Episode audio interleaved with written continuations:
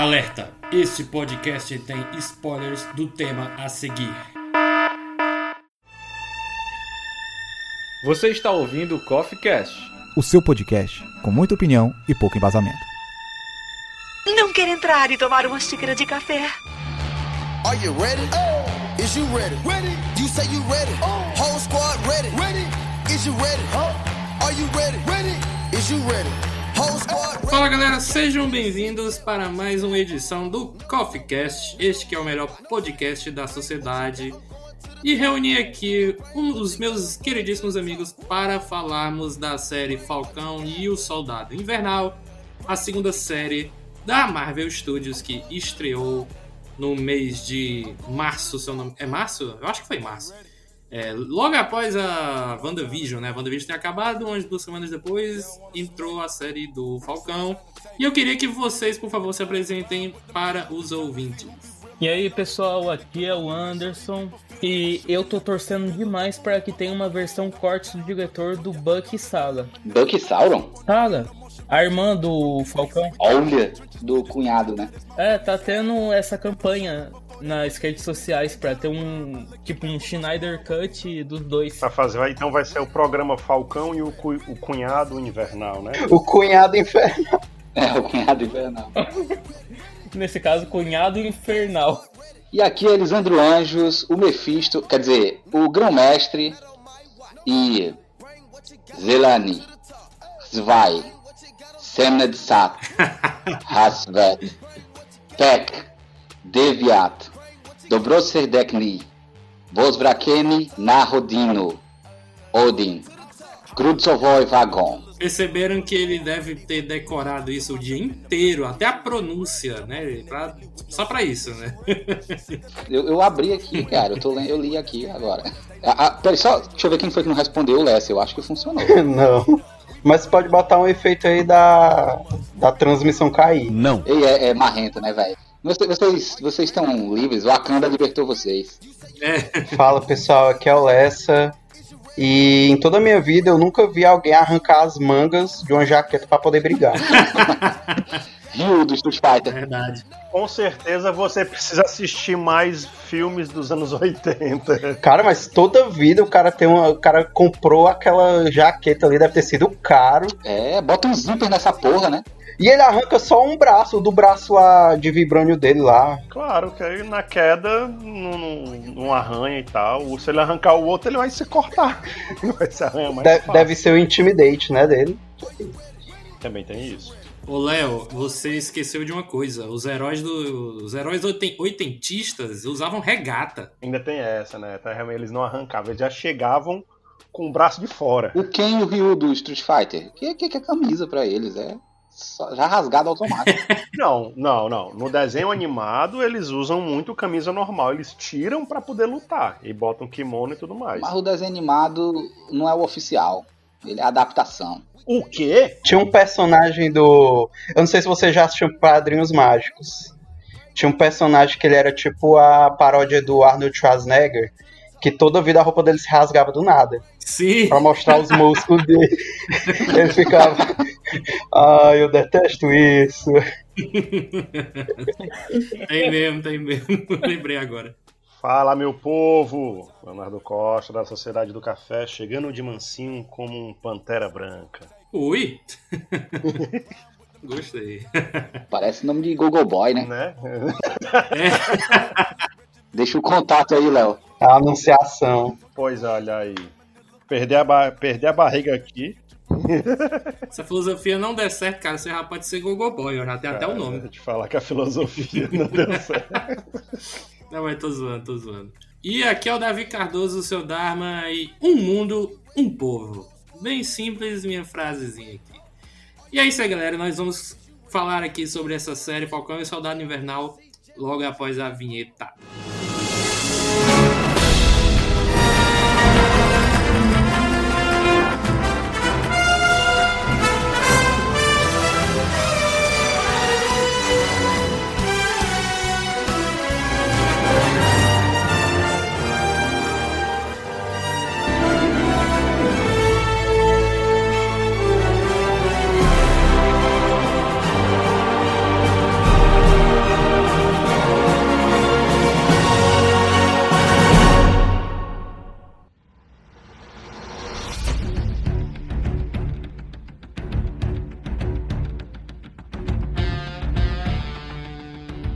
começando o primeiro bloco aqui do Coffee Cast de Falcão e Soldado Invernal, eu queria pedir aqui para o, o senhor Lessa, que já tem um tempo que não grava aqui com a gente, se poderia dar uma sinopse para a gente do que é esta série e já emenda com o que você achou dela. Cara, é, eu acho que, acima de tudo, é uma série sobre jornadas, né?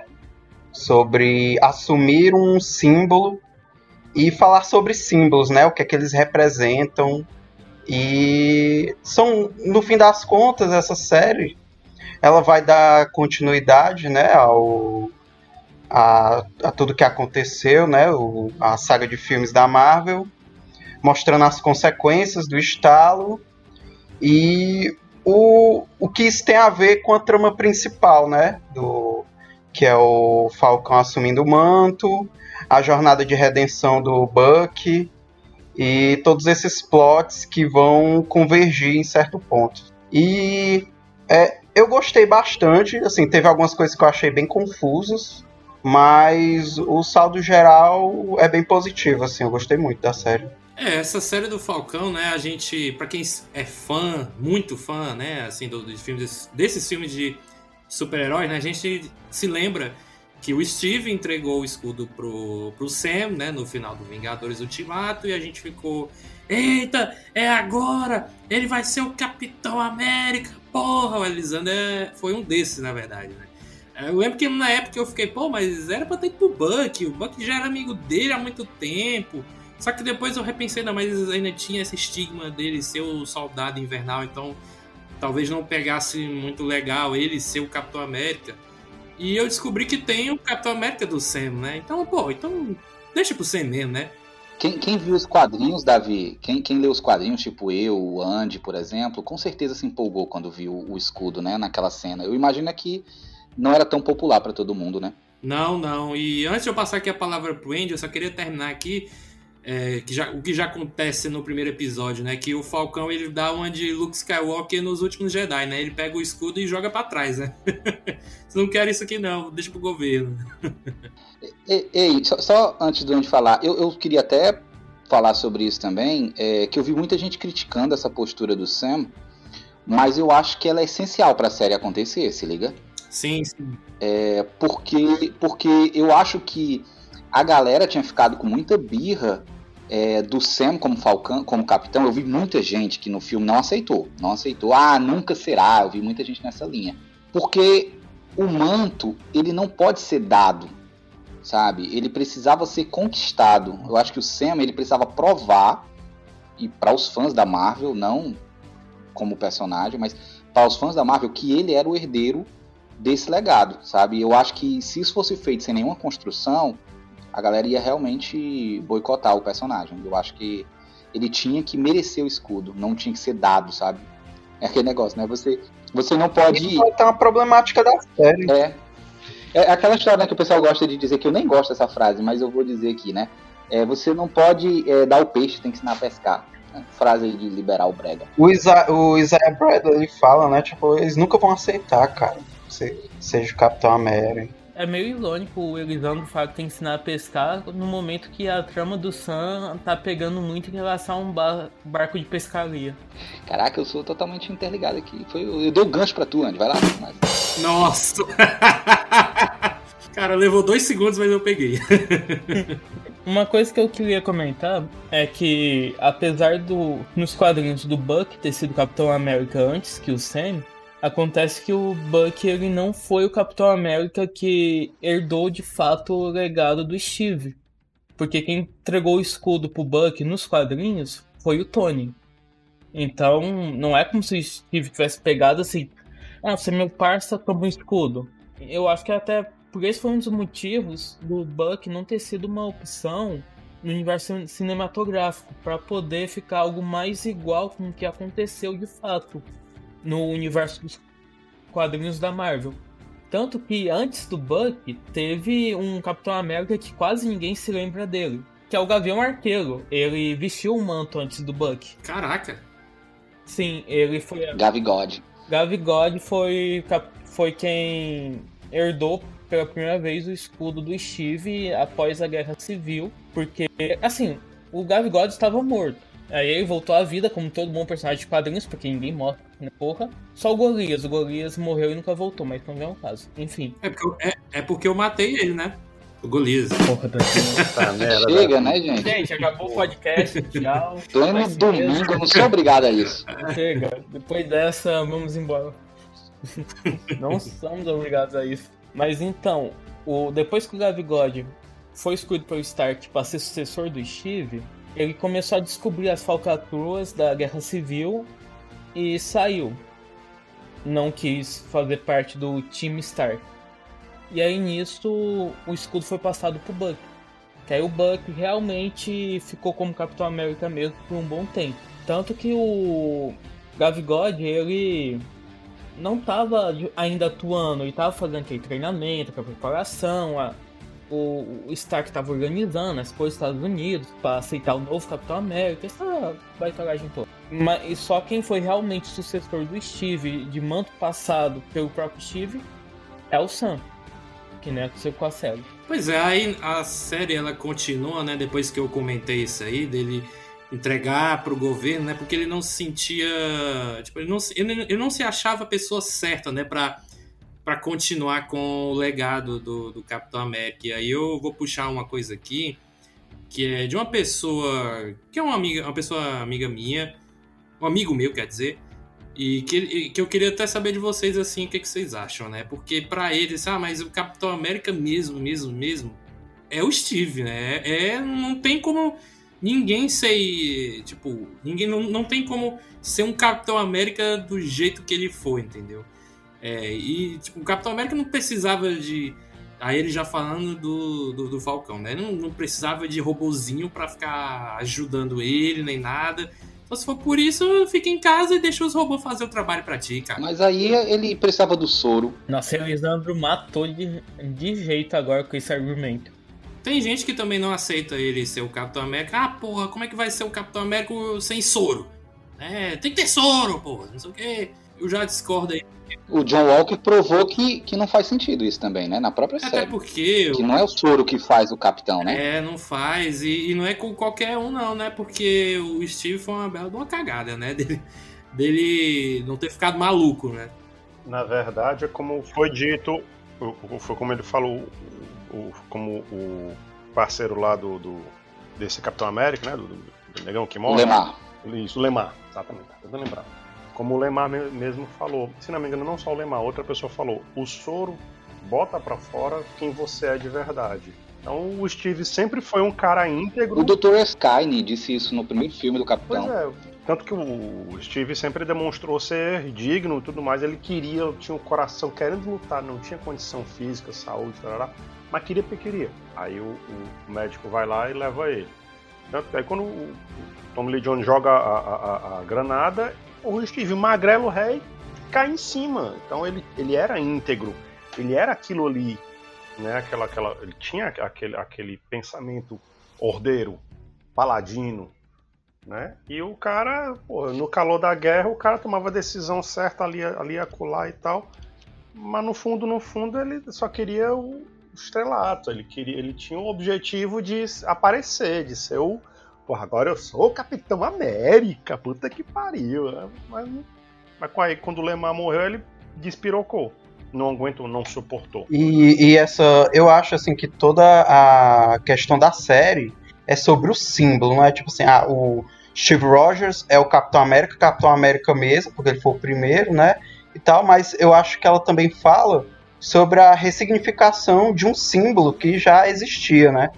Eu acho que o que o, o Gavião transforma, o Sam ali, ele muda totalmente a coisa, levando para um lado mais político. Ele tem um posicionamento. É, o Falcão. Ele tem um posicionamento, um posicionamento direto. Ele tem uma vertente, um viés político ali, muito claro do que ele acredita. Enquanto o Steve Rogers, muitas vezes ele era tratado como estar acima da política, né? Tanto que ele começava a questionar o que os, os governantes estavam querendo fazer, aí ele decidia se aceitava ou não e tal. Agora, a- o papel do, do Falcão, do Sam, é intervir na política mesmo, né? Tanto que faz aquele discurso lá no final, pró-imigração, é, minorias, ele vai chegar mais nessa pegada. Eu só ia, eu só ia mencionar que, tipo assim, é, até essa questão que, que o amigo do Davi propõe, né? Eu, é porque eu acho muito complexo, muito complicado dizer que não vai ter outro capitão como o Steve Rogers. Mas eu também posso reverter o processo e dizer que não vai ter outro capitão como o Sam Wilson. Ou não vai ter outro capitão como o Isaiah Bradley, sabe? É, porque a busca do Sam não é em se tornar o Steve Rogers. É em se tornar o Capitão América Sam Wilson, sabe? Ele tem uma identidade própria, ele tem uma, uma, um objetivo próprio. O símbolo Capitão América que eles estão trabalhando ali, eu acho que a série ela foi muito eficiente em mostrar que não se trata das pessoas, mas sim do manto, né, que é maior do que eles, é o que aquilo representa. O Léo trouxe aí, o, o, acho que a, a, cena mais icônica de que define por que, que o, o, o Steve ele era digno, é, inclusive digno do, do Mjolnir, né, lá no, no Ultimato. Mas o que o tornava é, essa pessoa diferente era uma, uma, uma postura altruísta que era é, sem hesitação. Ele era um cara que ele não hesitava em fazer o bem, sabe? Não existia para ele uma outra alternativa que não fosse fazer o bem. Ele era o cara que ele era incorruptível. Ele era incorruptível. Tanto que quando na cena da granada que o Léo citou aí agora, ele não reflete a respeito, sabe? É intrínseco dele ser herói. E é esse o espírito do Capitão América. O Capitão América não é sobre o soro, não é sobre equipamento, não é sobre armamento militar, é sobre atitude, é sobre a capacidade de fazer o certo, independente das condições, e mesmo que isso é, é, sacrifique a sua vida. Então, é, o Steve seria o Capitão América, mesmo que ele não tivesse o soro. É isso que eu quero dizer para vocês, sabe? Se o Steve fosse só um soldado, ainda assim ele era um soldado diferenciado, porque o soro foi um acréscimo. Como também foi dito aqui, o Dr. Skyne falou e depois o Lemar falou na série. O soro ele, ele vai exaltar características que você já tem, ele vai evidenciar coisas que você já é. E eu acho que nesse sentido, o Sam ele não precisa do soro para ser o Capitão América, porque o, o, é, a postura heróica, valorosa, a dignidade, ele carrega. Ele é um cara que também se sacrificaria em prol dos outros, sabe? Eu acho que o Sam ele tá à altura do, Sam, do, do Steve, sim. Eu acho que eles são Capitães Américas diferentes e cada um usa as ferramentas que tem à sua disposição. Assim como se não fosse o Sam, fosse o Soldado Invernal, né, fosse o Buck, é, ele ia ter que provar pelos seus próprios méritos é, é, se ele era digno, se, se, ele era uma pessoa que tinha essa capacidade, sabe, de, de, de, de abnegação, de, de auto-sacrifício. Então eu acho que ele, eles, eles focam muito nessa coisa de que o Capitão América ele é maior. Inclusive, eu, eu tenho algumas críticas ao capitão do Steve, por exemplo. Eu acho que ele foi muito cadelinha do governo americano durante muito tempo. Eu acho que o Steve ele rompe com o governo americano e passa de fato a ser um herói a partir do Guerra Civil, quando ele começa a se insurgir contra o governo americano. Mas, por exemplo, Guerra do Iraque, Guerra do Afeganistão. O Steve não interviu, ele ficou assistindo é, os governos bombardearem, sabe? De braço cruzado, ele sendo o Capitão América. Então ele representa, de certa forma, uma nação é, imperialista, uma nação belicosa, uma nação que provoca o mal em vários países e ele se considera herói por obedecer ordens desse governo, ele, como símbolo da liberdade, precisava se opor a esse governo. E eu acho que ele só se torna o grande herói que ele era, ou quando ele se liberta desse, desse mote. Eu acho que é um pouco o que está acontecendo aqui com o Sam nessa série. Mas eu tenho minhas críticas ao Capitão do Steve, assim como a gente vai ter as críticas ao Capitão do Sam. Essa tua fala aí me lembra do naquela cena em que o tal Lemar e o John Walker, né, conversando sobre se ele deveria ou não usar o soro, né? Aí que ele, ele fala ah, aquelas coisas que a gente fez no Afeganistão, é, você acha que aquilo é certo, não sei o quê. Aí o Lemar fala, cara, mas com soro a gente poderia ter salvado muito mais vidas. Cara, ele fala como se os Estados Unidos não já tivessem poder o suficiente. Então a paz mundial é dar mais poder ainda para os Estados Unidos. É muito louco isso. Sabe, essa visão assim que eles têm desse símbolo, é, dessa imposição que os Estados Unidos têm sobre o resto do mundo, né? Pior que é tipo isso mesmo, é como se tudo dependesse dos Estados Unidos, tipo, os Estados Unidos ser o correto em todas as guerras, em todos os confrontos e tudo mais. O que, na verdade, convenhamos, normalmente é quem começa as guerras. Uma coisa que me chamou muita atenção, fazendo um comparativo do Capitão Steve Rogers com o Capitão John Walker, é que o Steve ele nunca chegou e falou: Oi, eu sou o Capitão América. Ele sempre falava: Meu nome é Steve Rogers. Ele conhece alguém fala: Steve Rogers. Bem lembrado, bem lembrado, Andy. E já o John Walker é: Oi, eu sou o Capitão América. Eu sou John Walker, o Capitão América. Oi, eu sou o Capitão América. Oi, eu sou o John Capitão Walker América. Sabe, ele só falava isso. Já tava vendo a hora que o cérebro dele ia bugar. Mas o Steve ele sempre se considerou o Steve Rogers. Ele não pegava aquele título como se fosse a vida dele, o que, o que definisse que ele é. É, o, no- você tem to- to- total razão, que no caso dava, dava pra perceber muito bem que o Johnny Walker aí, que nem a bebida, né? É, você dava pra ver muito claramente como ele era uma mais cadelinha do que o Steve Rogers, né? Porque ele parecia ali um marionete Demais. marionete do próprio governo, enquanto o Steve Rogers, ele, você percebe que ele tem alma, ele tem um coração ali, ele é muito humanitário, né? O outro é um completo babaca, né? Eu acho que, inclusive, quem era pra ter sido o Capitão América é, era o Lemar. O Lemar era muito mais gente boa. O Lemar nos quadrinhos ele é o segundo Buck do Steve Rogers. É o Estrela Negra, né? Isso, que é o Lemar. Aí depois do Lemar, Caralho, tem um segundo Bucky. Que diabo é isso, mano? Tem, qu- muitas. tem qu- quantas versões de Capitão América? De quantas versões de Bucky? É isso? Depois do que o Lemar virou Estrela Negra, eles fizeram um grupo de ajudantes do Steve Rogers chamado Os Bucks, com várias pessoas sendo os- o Buck. Meu Deus do céu, mano. Quadrinhos, né, mano? Cara, Quad- Tinha até o. Tinha o direitista e o esquerdista, né? Também. Foi Sim. eles. Nossa, velho, não. Mas, bom, então, continuando aqui com a série, tem algo que eu gostei bastante também, pelo menos no começo, né? Porque não foi tão desenvolvido assim, mas eu curti bastante, é que o, o Bucky, ele tem um drama pessoal ali, que a gente vê no primeiro episódio, né? Que tem um flashback dele como soldado invernal, e eu acho muito da hora quando tem essas cenas de flashback dele como, como vilão, né? É, é, comandado pela Hydra. E aí você vê todo aquele transtorno dele tentando se livrar daquilo, né? De se curar, né? De dele, né? Ele, ele tem uma agendazinha com o nome das pessoas que ele tem que, como é que eu posso dizer que ele tem que se redimir, né? Então eu gostei bastante disso porque eu achei que seria algo genérico essa série entre eles dois, entendeu? Mas não, teve, foi totalmente o contrário. Curiosidade é que é o caderninho do Steve, né? Sim, sim, é o mesmo caderninho que ele tem lá no, no filme Capitão América 2, em que ele anota as coisas do mundo novo que ele tem que né, assistir, ouvir, ler.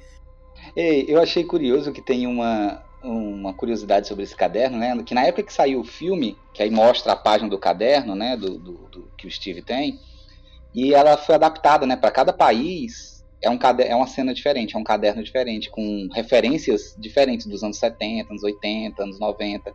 Aí na do Brasil, se eu não me engano, tem Xuxa, tem umas coisas assim bem loucas. Eu achei extremamente curioso. Mas achei muito, muito bacana que eles fizeram isso, né? Porque se fosse num filme não, não daria certo. Eles não iriam focar no, no, no Bucky Barnes, né? Tem que, teria que ser numa série e, e eu, eu gostei disso, né? Porque quando o Kevin Feige anunciou, ah, vai ter série WandaVision, vai ter série de Falcão e Soldado Invernal, eu fiquei, caralho, série do Falcão e Soldado Invernal, mano, porra.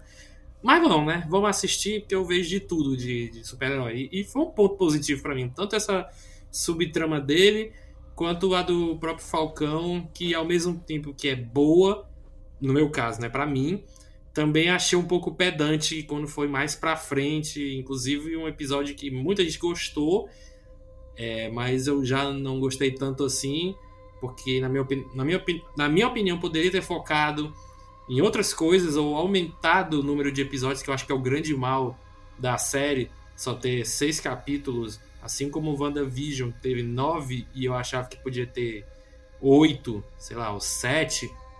Nesse aqui foi o contrário, né? Esse aqui poderia ter mais tempo, aliás, ter, ter mais episódios para desenvolver melhor né? A questão que eu vou falar depois. Eu sei dizer que a, a WandaVision ele se encerra em uma temporada e Falcão Soldado Invernal acho que ele dá margem pra mais. Então, Davi, vai dar bom. Vai ter um filme, né? Vai ter o Capitão América 4 aí. E eu acho que o final do episódio, é, assim, o último episódio serviu de teaser pra próxima série, que será a segunda temporada, porque no final tá, muda o Falcão e Soldado Invernal para Capitão América e Soldado Invernal. Eu acho que pode ser tipo um teaser do nome da próxima série. Mas engraçado é que o Buck tá querendo se livrar dessa porra de Saudade Invernal e o subtítulo. O, sub, não, o título muda só do, do, do, Falcão, né? Mas o do Buck fica lá, Saudade Invernal, né? Pra ele ficar se lembrando pro resto da vida as merdas que ele fez, né? E a, era a redenção para ele deixar de ser Soldado Invernal. Mas pode ser o quê? É, bota Lobo Branco, porra. Nome foda. É porque o Soldado Invernal era o nome que a Hydra dava a ele, não era não? O agente lá que finalizava as paradas, fazia o trabalho sujo. Mas ele ainda ficou com essa alcunha, né? E não foi oficializado o Lobo Branco. Ficou, ficou como é, piada também. Podia ser Bucky.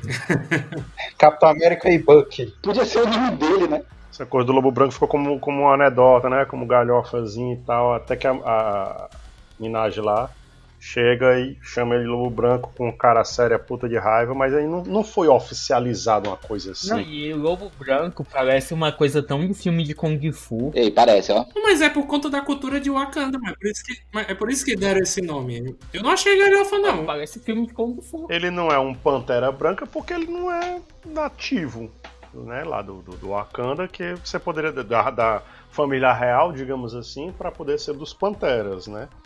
Ainda mais levando em consideração Pantera Negra, a total referência aos Panteras Negras do, do movimento né, norte-americano. Aí iam chamar o Buck de que? De Ku Klux Klan? Não, não rola, né, velho? É, não dava, não, dava. Ku Klux Friend não, não, ia, não ia pegar. Ku Klux Friend.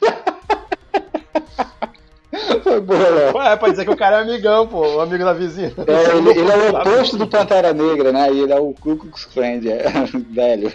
Tá muito errado isso aqui. Ele anda lá em Wakanda com um cone na cabeça. Horrível. Perdão, gente. Perdão.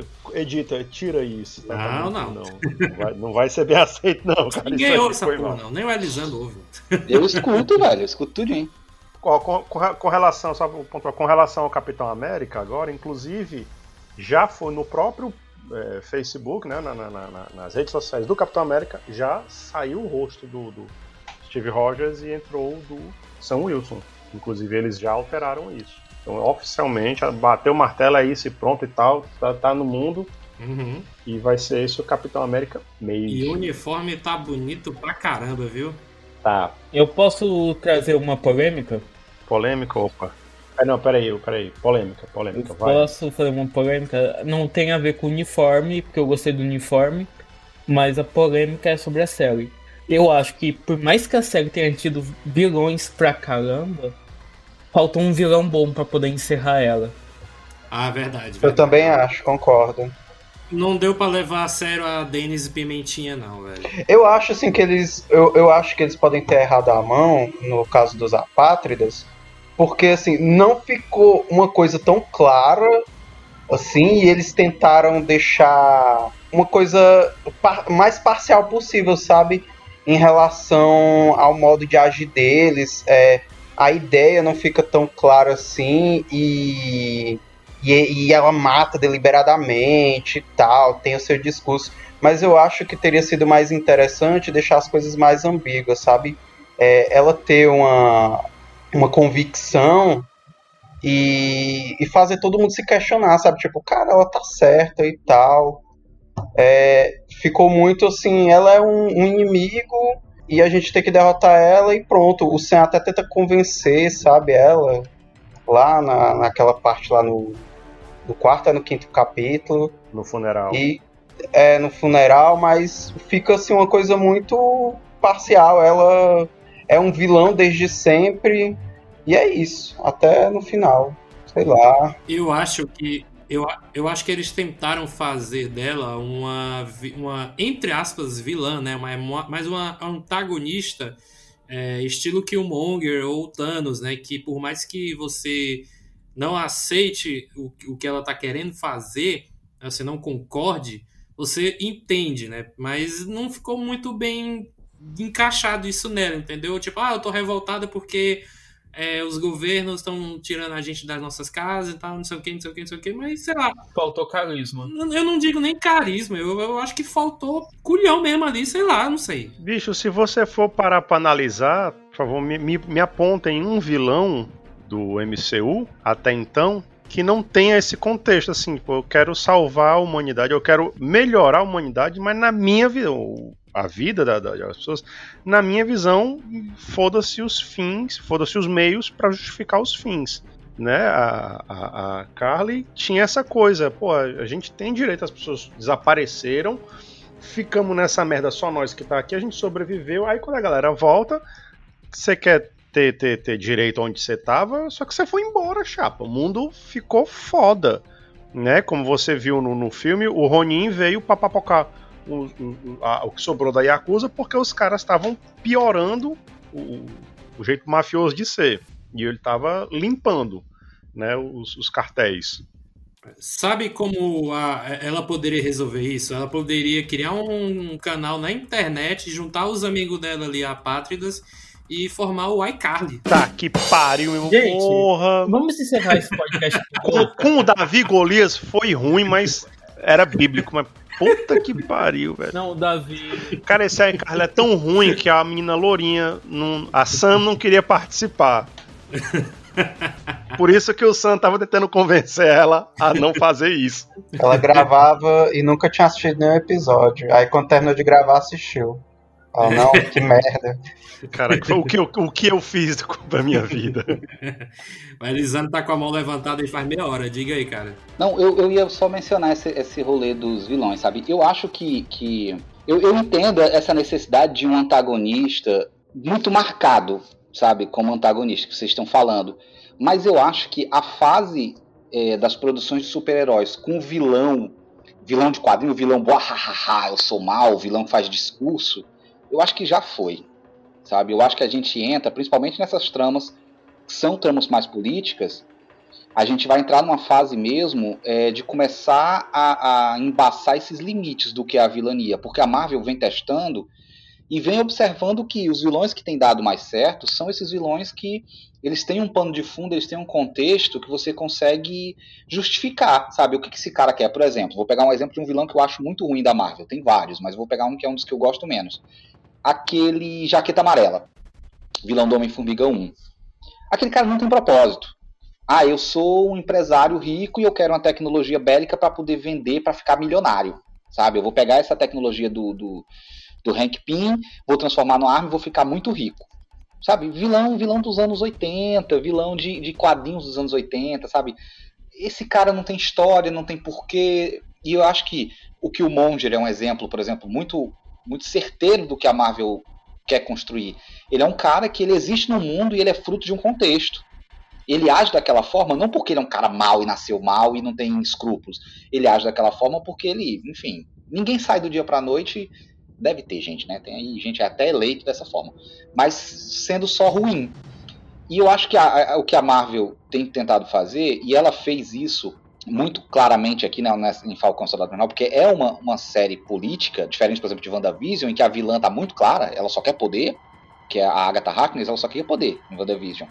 Ela não tem um propósito para ma maior do que ah, o que, que, ela queria. A gente não sabe o que, que, ela queria, a gente sabia que ela queria o poder da, da, da Feiticeira Escarlate.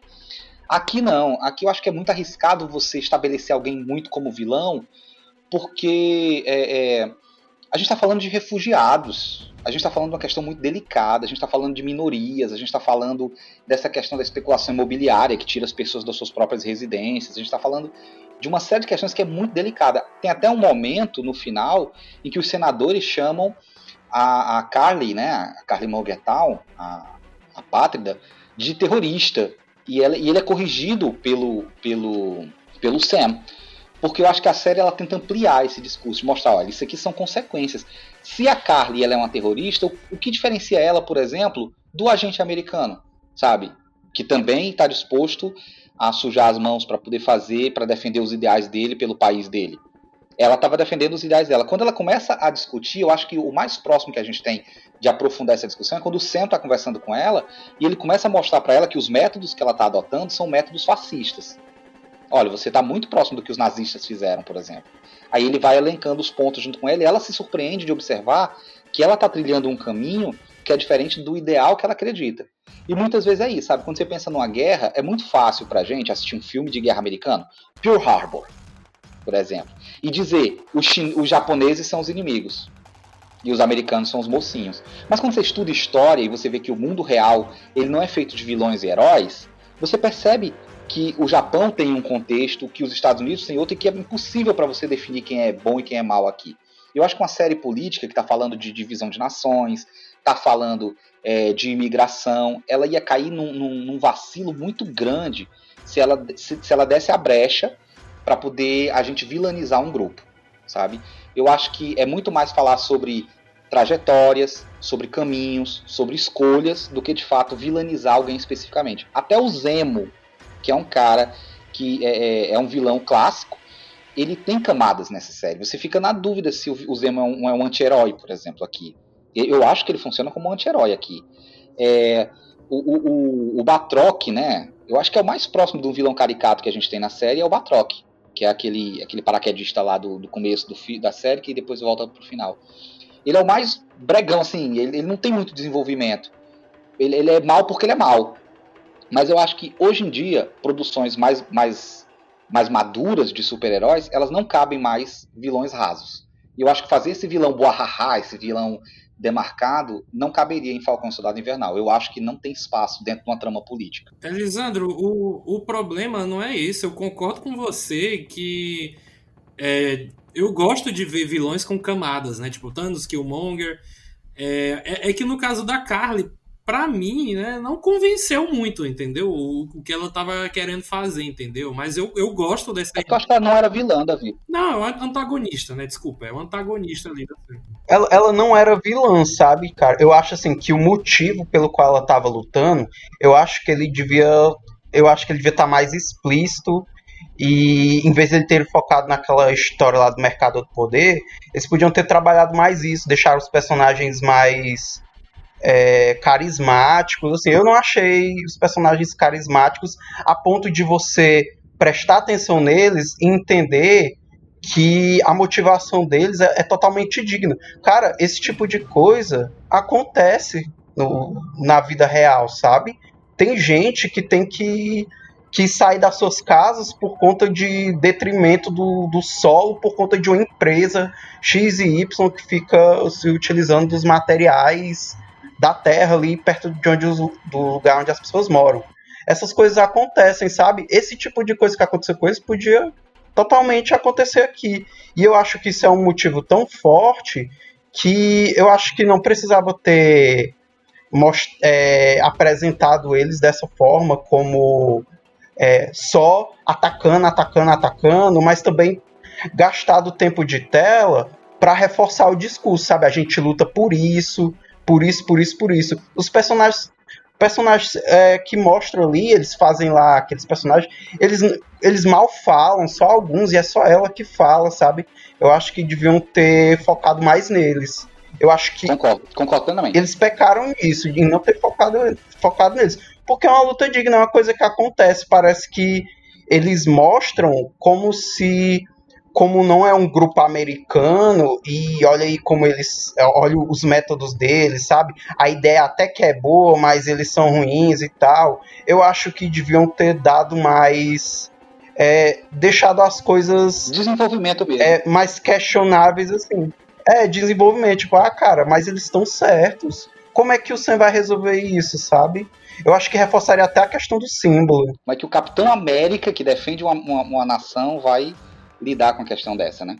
É, porque pareceu no fim das contas que ele faz aquele discurso lá com a música triste do Chaves lá pro, pro, pro, pro, pros senadores de que, tipo, é, tipo, olha, gente, vocês têm que dar, vocês têm que se esforçar mais, usar o poder que vocês têm para fazer o bem. A questão mesmo é questionar esse poder, sabe? O mago, o mago supremo tá com o olho de Agamotto levantado ali para falar. Mas então, uma coisa que eu queria reforçar nessa questão dos personagens é que eu concordo, não teve um desenvolvimento bacana. E aí a gente pega o tanto de antagonistas presentes nessa série.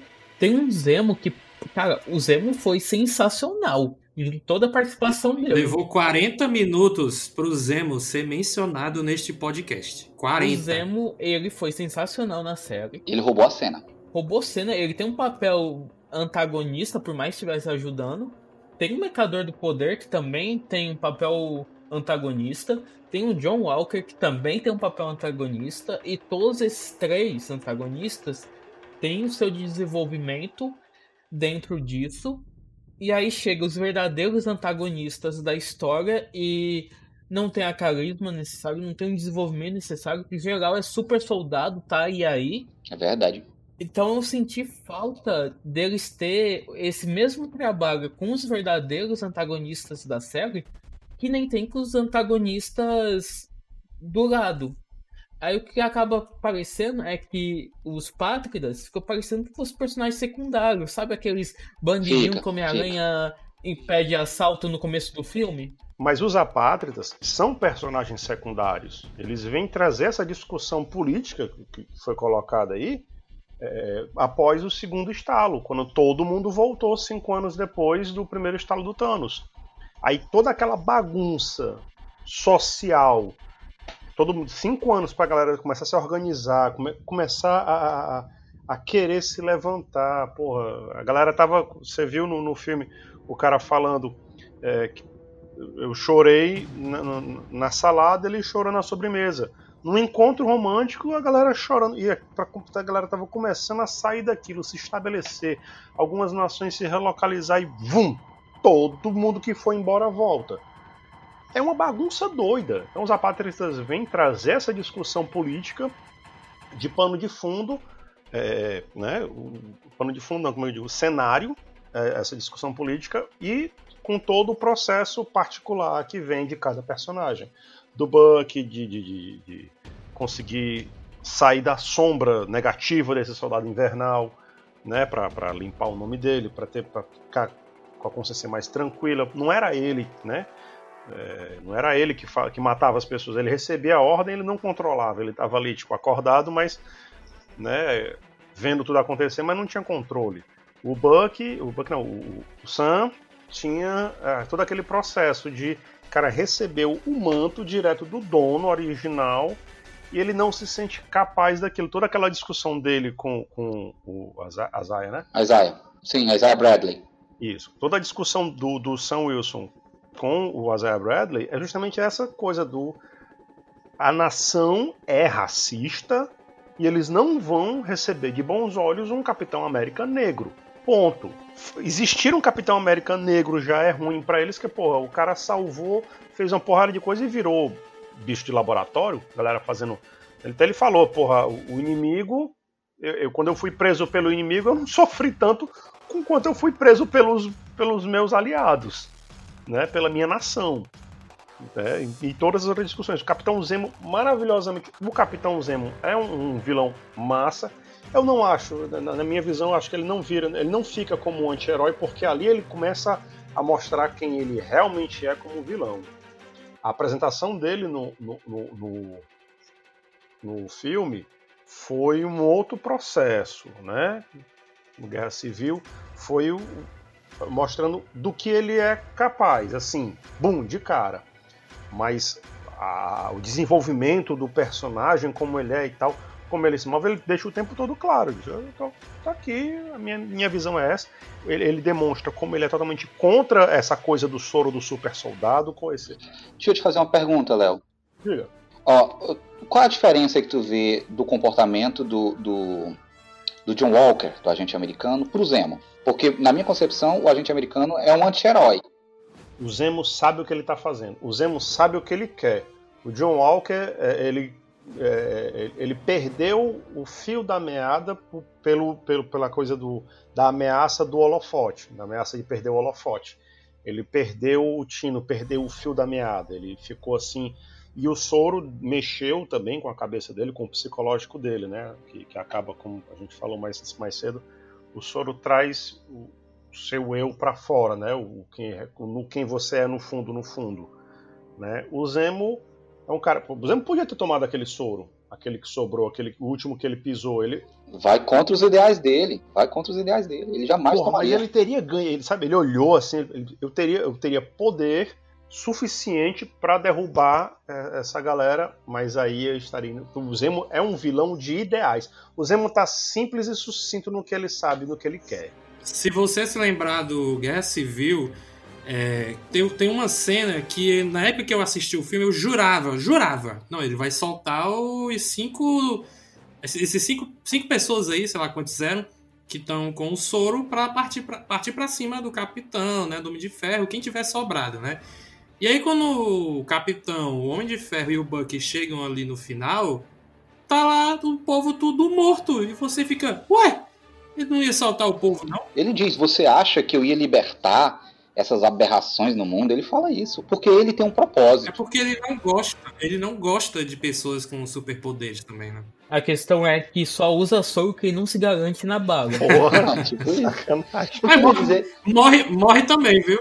O que eu ia dizer é que, tipo assim, eu acho que a questão do Zemo. Por que, que eu vejo o Zemo como um anti-herói, sabe? É porque eu acho que ele tem um propósito e que na concepção dele, ele não é um vilão. Ele faz aquilo porque é o certo. Ele enxerga as os super seres como um perigo, como um mal para a humanidade. E ele tem motivos para isso. Assim, o Guerra Civil, o filme, ele, ele deixa isso muito didático sabe? Porque eu acho que a questão do- de bem e mal num mundo como esse, por exemplo, do Soldado Invernal, do filme, do- da série, né, Falcão e Soldado Invernal, ela é muito de ponto de vista, sabe? O vilão num país não necessariamente é o vilão no outro. Vou dar um exemplo. Se de repente é, um terrorista é, do Afeganistão, lá, um, um talibã, é, sofre uma rajada de, de energia gama e ele vira um Hulk. Vamos supor que a gente tem um cara do Hezbollah ou, do, ou do- de uma organização terrorista, o cara vira um Hulk. Esse cara vai ser um herói pro povo dele. Aí ele vai atacar os Estados Unidos. Ele é um vilão? Ele é um vilão para os americanos. Ele é um herói pro povo dele. A mesma coisa quando o, o Hulk vai lá na África do Sul e destrói meio mundo da cidade. Precisa ser parado pelo Tony Stark derrubando um prédio em cima do cara. Vai dizer que para aquelas pessoas o Hulk não foi um vilão? É. Eu acho que o Zemo, ele enxerga os heróis como um mal. Por exemplo, a cidade dele foi destruída e a família dele foi morta pelo Homem de Ferro e pelos Vingadores. Não foi pelo- só pelo Ultron. O Ultron é a criação do Tony Stark. Quem matou a família do Zemo foram os Vingadores. Diga pra esse cara que os Vingadores não são os vilões. Cara, eu acho que o Zemo, na minha opinião, ele ficou melhor na melhor representado, digamos assim, é, na série, porque na época que eu vi o Guerra Civil eu tinha umas reclamações do tipo, ah, tem muita coincidência acontecendo nesse filme. Ah, o Zemo podia ser qualquer pessoa, não necessariamente o Zemo, né? E aí, quando veio a série do Falcão, que mostrou de fato que ele é um barão, né? Porque eu tava sentindo falta desse barão Zemo. Porque eu fiz a pesquisa, porra, olha como é que é esse cara nos quadrinhos. E é só uma pessoa normal no, no Guerra Civil. Então eu tinha essas reclamações, eu admito, mas como também admito agora que ele ficou melhor pra mim por conta, por conta da série. Não sei se concordam comigo. Mas eu acho que, eu acho que a, série, a série enriqueceu tudo no filme do Guerra Civil. É incrível. Até a jornada do Buck você entende melhor. O Zemo ele sofre a mesma coisa que os apátridas sofreram nessa série, sabe? No, no- o Zemo sofreu no Guerra Civil a mesma coisa que os apátridas sofreram nessa série do Falcão e Soldado Invernal. Que ele lá no filme ele não teve essa questão do discurso dele foi colocada mais no finalzinho assim, no momento em que ele contou com todas as com todas as coincidências do mundo para fazer os heróis se juntarem ali naquela hora para poder brigar e ele dizer o que, é que ele realmente queria. No filme inteiro não ficou claro assim esse esse motivo dele, sabe? Essa discussão que eu acho muito interessante, sabe? Tipo, só vai mostrando ele como um vilão, um cara que, que quer causar e tal, mas esse discurso dele é tão tão grande, tipo assim, colocar em xeque que os heróis, eles podem ser vilões é, dependendo da perspectiva, sabe? Ele podia ter chegado e apresentado isso para algum dos heróis, isso ter fomentado essa discussão durante o filme. Eu acho que dava para ter aproveitado mais ele nesse no, no filme do Guerra Civil, o que eles acabaram fazendo isso agora. Eu acho que esse discurso ele tá no Guerra Civil quando o General Ross ele fala, né? Ele até diz assim pro Tony Stark: cadê o Thor e cadê o Hulk? Né? Ele diz assim: vocês não, como vocês não sabem onde está duas das criaturas mais poderosas do mundo? Assim, se eu tivesse perdido duas bombas atômicas, eu estaria tendo que responder ao meu governo agora. Em que mão isso está? Eu ia estar sendo indo para corte marcial. Mas vocês podem se dar o luxo de deixar um, dois seres superpoderosos por aí zanzando livremente, né? Sem fiscalização. Eu acho que tem, tem um pouco desse rolê. É que pareceu muito pontual, sabe? Essas, essas coisas durante o filme. Se ele tinha esse, esse, esse comentário, aí tinha filme, filme, filme, aí no final ele falava: Ah, vocês destruíram isso. Eu acho que dava pra, pra, pra ter tido mais desenvolvimento nesse caso. Eu achei ele muito fraquinho, assim, no filme também. Assim, em questão do personagem, sabe?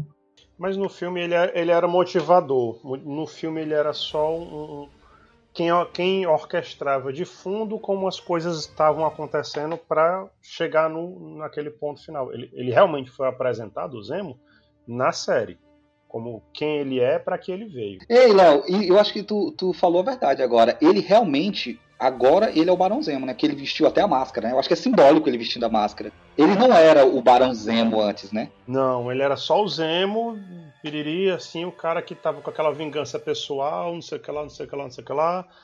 Né? E tem todo aquele conhecimento. Você não sabe, porra, o cara tem um conhecimento. Você não sabe de onde vem essa, esse conhecimento, tudo mais, que o cara sabe dos detalhes das coisas e tal, não sei o que, para poder alcançar aquele objetivo para vingar. É, é, é para vingar a família.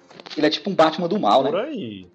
Ele tem até um outfit é, dele. Né? Por aí. Nossa, aquele final do mordomo explodindo o carro, meu amigo. Uma coisa que é o um Zemo. Bad outfit. Uma coisa que o Zemo merece palmas que ele fez na Guerra Civil é que a invasão do Thanos só deu certo como deu graças a ele. Porque se os heróis não tivessem separados daquela forma, o Thanos não teria conseguido fazer uma invasão tão satisfatória como foi aquela. Então a gente sabe qual é o poder dele, né? O poder do Barão Zemo, o poder da coincidência. Pior que é verdade. Do poder do roteiro. Mas a gente nem comentou de um pequeno detalhe na série que eu acho que é importante ser citado. E a gente nem falou disso em uma hora de podcast. O que vocês acham? A dancinha do Zemo. O que acharam da Sharon? A Sharon Carter na série. O que vocês acharam dela? Screw! Screw! Eu acho que ela é um Screw. Eu acho que é a, a introdução do, da série. Do Invasão. Guerra. Também tô achando que é Invasão Secreta. É, eu espero que ela seja Screw. Espero, porque. É, ainda tem essa, né? Eu espero estar certo de que ela é, faz parte da Invasão Secreta com os que é putz grila. Eu espero, eu espero que ela seja um Screw mesmo, porque ela foi muito screwta, entendeu? Né? É uma personagem muito ruim aí. Três. Com, com, com quantos a gente expulsa ele? Alguém da banda. Com essas, essas piadas ruins. Não, Screwta foi a piada, né? Pois, pois é, então. três piadas ruins. Com quantas a gente tinha que dar ban. Não dá, não dá vi, mas tipo, não dá ban do podcast, sim da vida. Chamar um soldado invernal pra dar capo nele. Eu acho, que, eu acho que a Sharon foi uma das coisas que mais me irritou na série, cara. Assim, a série ela, ela é muito redondinha. Eu acho, por exemplo, que vocês têm muita razão quando vocês dizem, por exemplo, que a Carly Morgenthau, inclusive, eu, eu gostei muito da personagem, da, da, da, interpretação que a Erin Kellyman, né, a atriz que faz a, a, a Carly, ela dá pra personagem. Ela tenta, ela tira leite de pedra, sabe? Você consegue ter carisma pela personagem, mesmo o, o, a personagem tendo pouco desenvolvimento. Mas salvo isso, por exemplo, eu acho que o agente americano teve muito mais desenvolvimento do que ela. Teve muito mais tempo, teve muito mais. Enfim. Eu não gostei da forma como a série lidou. Porém, a série estava indo muito bem em vários sentidos, né? De desenvolver. Só que essa coisa é, é, é, da, da, Sharon, eu achei muito jogada. Eu acho que eles queriam mostrar Madripoor de qualquer jeito. Gente, a personagem ela não tem função dentro da trama. Sabe? Ela tá jogada. A série seguiria sem ela. É, eles inventaram desculpa. Ah, eu sei de uma pessoa que é, ela vai saber onde é que tá os apátridas escondidos. O Zemo diz, eu tenho um contato em Madripoor, que é o Mercador do Poder. E tipo assim, aí, o Mercador do Poder é a Sharon. Cara, é, é uma série de coincidências que não tem motivo. E fere a própria personagem. Ela, ela, ela nunca demonstrou no desenvolvimento da personagem inteira, nos filmes em que ela apareceu, é, é que ela fosse uma personagem de caráter dúbio, ou que ela tivesse algum. Foi, foi jogado. E não serviu de nada também. Não serviu de nada ela ser mercador do, do poder ali. Pois é, a não, Não serviu ser, pra nada. a não ser que seja o plot pra invasão secreta. Aí vai fazer todo sentido. Da mesma forma, da mesma forma que o, o, o- o agente americano é, teve esse, ele teve esse desenvolvimento um tanto quanto rápido e fechado já para fechar já, né? Porque ele, ele tinha que fechar a série como agente americano, pelo menos a primeira temporada, para o que vai vir depois. Ela da mesma forma. Ela como mercador do, do poder, você diz assim, pô, mas era de cara. Quando chegou, falou do mercado do poder e ninguém. Todo mundo fala nesse cara e quem aparece é a Sharon salvando eles de outra forma. Eu olhei assim de cara, só falta ser ela. Mas não, não, não é. Quando já no final já tava batendo. É ela. Ela foi uma pessoa. Se você se, ela não for um screw, justifica. Ela lutou da mesma forma, só que assim, ela não tem o, o caráter ordeiro do, do, do Capitão América, né? Ela é uma pessoa que foi traída né, pelo, pelos ideais do país. Ela acreditava, eu assisti esses dias o Soldado Invernal, quando ela apareceu, ela, porra, ali, quando o cara que ia ser o Ossos Cruzados, lá ameaçando, dizendo, pô, decola o negócio, decola o negócio, ela com aquela cara de dúvida, pô, ela querendo participar, querendo ajudar. Ela é uma pessoa massa, idealista, é, bondosa, mas aí no Guerra Civil ela deu aquele passo assim, cara, eu vou ajudar esses caras porque eu sei que eles estão certos. E aí o governo trata ela daquela forma, ela, ah, vá tomar na puta que pariu, velho. Esse governo filha da puta se sentiu traída. Aí ela se revoltou e virou um mercador do poder. Foi, é, foi que ela- a primeira frase que ela falou pra eles quando eles estavam entrando no apartamento dela. Eu pô, decidi viver como é que é isso aqui. Como é que é ser o bandido que eu tanto lutava contra. Mas eu acho que é furado, sabe por quê? Porque qual foi o motivo que levou ela a trair o país dela? Foi porque ela acreditou que o Steve e, e o time do Steve no Guerra Civil estavam defendendo o lado certo. Ou seja, ela ela foi uma pessoa que ela sacrificou a carreira dela, a vida dela, em prol dos ideais em que ela acredita. Né? Aí essa pessoa se converte em alguém que ocupa um cargo que vai usar cobaias humanas, torturar pessoas. Sabe? Porque o que ela faz ali, quando ela é, é, cria o soro, quando ela prende aquele cara no laboratório para poder fazer. É, é um tipo de vilania que não parece, que não combina com a personagem, por exemplo, que ela é altruísta ao ponto de sacrificar a própria vida e, e se- sendo considerada traidora da pátria, né? Porque ela fez isso pelos ideais. Ela era uma pessoa idealista e do nada, assim, ela se converte numa pessoa completamente vilã. Eu, eu achei furado. A não ser, se for um Screw, pra mim faz todo sentido. Eles vão dizer qual é a forma que um Screw teria de chegar na Casa Branca. Ah, vamos nos aproximar do Sam. Eles viram a oportunidade, né? Aí ele foi e assumiu a forma da Sharon. Talvez a Sharon nem fosse o Mercador do Poder. Talvez fosse um Screw que fosse o Mercador do Poder. né? Então imagina aí se a Marvel faz a Sharon ser realmente a Sharon e aí ela olha essas críticas negativas né, do, do público, né, a recepção não tá muito boa sobre isso e aí eles inventam o Deus Ex Machina. Não, era um Screw o tempo todo. Eu, eu, vou- eu já, eu já falei com o Kevin. Eu disse, Kevin, qual é, Kevin? eu já falei com o Kevin. Ele, ele ficou envergonhado. Ele disse assim, eu vou pensar. Cara, eu acho que o fato de ter os Screws agora na Marvel é algo que ajuda demais no roteiro, porque eu vou, ser- eu vou soltar um exemplo muito, muito besta, que a gente viveu isso no começo da atual presidência. Antes o Bolsonaro tomava alguma decisão, como fosse fake news, soltava, esperava para ver a reação do povo sobre aquela suposta fake news, aí se fosse algo que fosse dar bom, ele fazia. Se fosse algo que não fosse dar bom, ele dizia que é só fake news. É a mesma coisa que a Marvel pode estar fazendo com os Screws. Tipo, tem Screw, então vamos fazer tal coisa com o personagem. Funcionou? Continua. Não funcionou? É Screw. Eles vão enfiar Screw, mano, onde tiver que, que botar, sabe? Em alguma coisa que não estiver dando certo. Vão botar a culpa É. nos Screws. E foi isso nos quadrinhos. Até o Hank Pym ter batido na esposa dele, eles colocaram que foi um Screw que fez isso. Foi. Cara, isso é tipo, tão escroto depois, o Hank Pym, o original, tá tendo flashback do tempo que bateu na, na ex-esposa. Tipo, não é um Screw? Como assim tá tendo flashback de um Screw? Furo de roteiro. Davi, eu quero puxar uma pauta, Davi. Pode puxar, meu filho. Pode puxar o tapete todinho. Jo- Joga, joga aí pro Léo, pro Léo, que estão mais calados agora. O Andy, começar com o Andy aí. Andy- Anderson Sorridente, é isso? Tá aqui. É. Referência ao Tigre Sorridente. Ah, tá certo. Eu- o Anderson Sorridente. Vou escrever aqui, o Elisandro Bigodudo, vou botar aqui. Eu quero puxar uma pauta que a gente não tocou ainda. O podcast já vai se avançando aí, não sei nem quanto tempo tem. Mas a gente tá com mais de uma hora de podcast e a gente ainda não tocou num dos pontos que eu acho que são um dos pontos essenciais dessa série. Eu acho que é uma das pedras angulares que carrega todo o discurso da série e a gente está colocando num segundo plano. Mas é uma discussão que ela está presente do começo ao fim e ela é uma discussão que ela, que ela é muito forte dentro da série, que é a pauta racial, sabe? Ela é uma série que ela Ah, eu trata... achei- eu achei que era a dança do Zemo. A dança do Zema é irrelevante. Foi impro- improvisação do, do, do Daniel Bro. Não, dizer que é irrelevante é muito forte. Não, é, é forte, é forte. É irrelevante não. Foi, uma foi a melhor dança. Foi um improviso maravilhoso. Mas é, Shepa, é. A, a discussão, mas a discussão racial, assim, foi, né, a gente, a gente pontuou por cima, mas ela, ela tá na discussão desde o, acho que, porra, centralíssima, né, quando você introduz o processo é, que a, a pessoa que, a primeira pessoa que questiona a decisão do Sam Wilson seu Rhodes, né? Que é o- foi o primeiro personagem negro no- no- nesse, nesse, nesse universo MCU, parceiro do, cap, do, do, do- do Iron Man, né? que ele só veio se tornar máquina de combate, acho que no 3, no Homem de Ferro 3, se eu não me engano. Na verdade foi no 2, só que ela Era o Patriota, né? Não ali. O, o Patriota de Ferro, no 2. Não, no, no, no 2 era o Patriota. Não, não, não.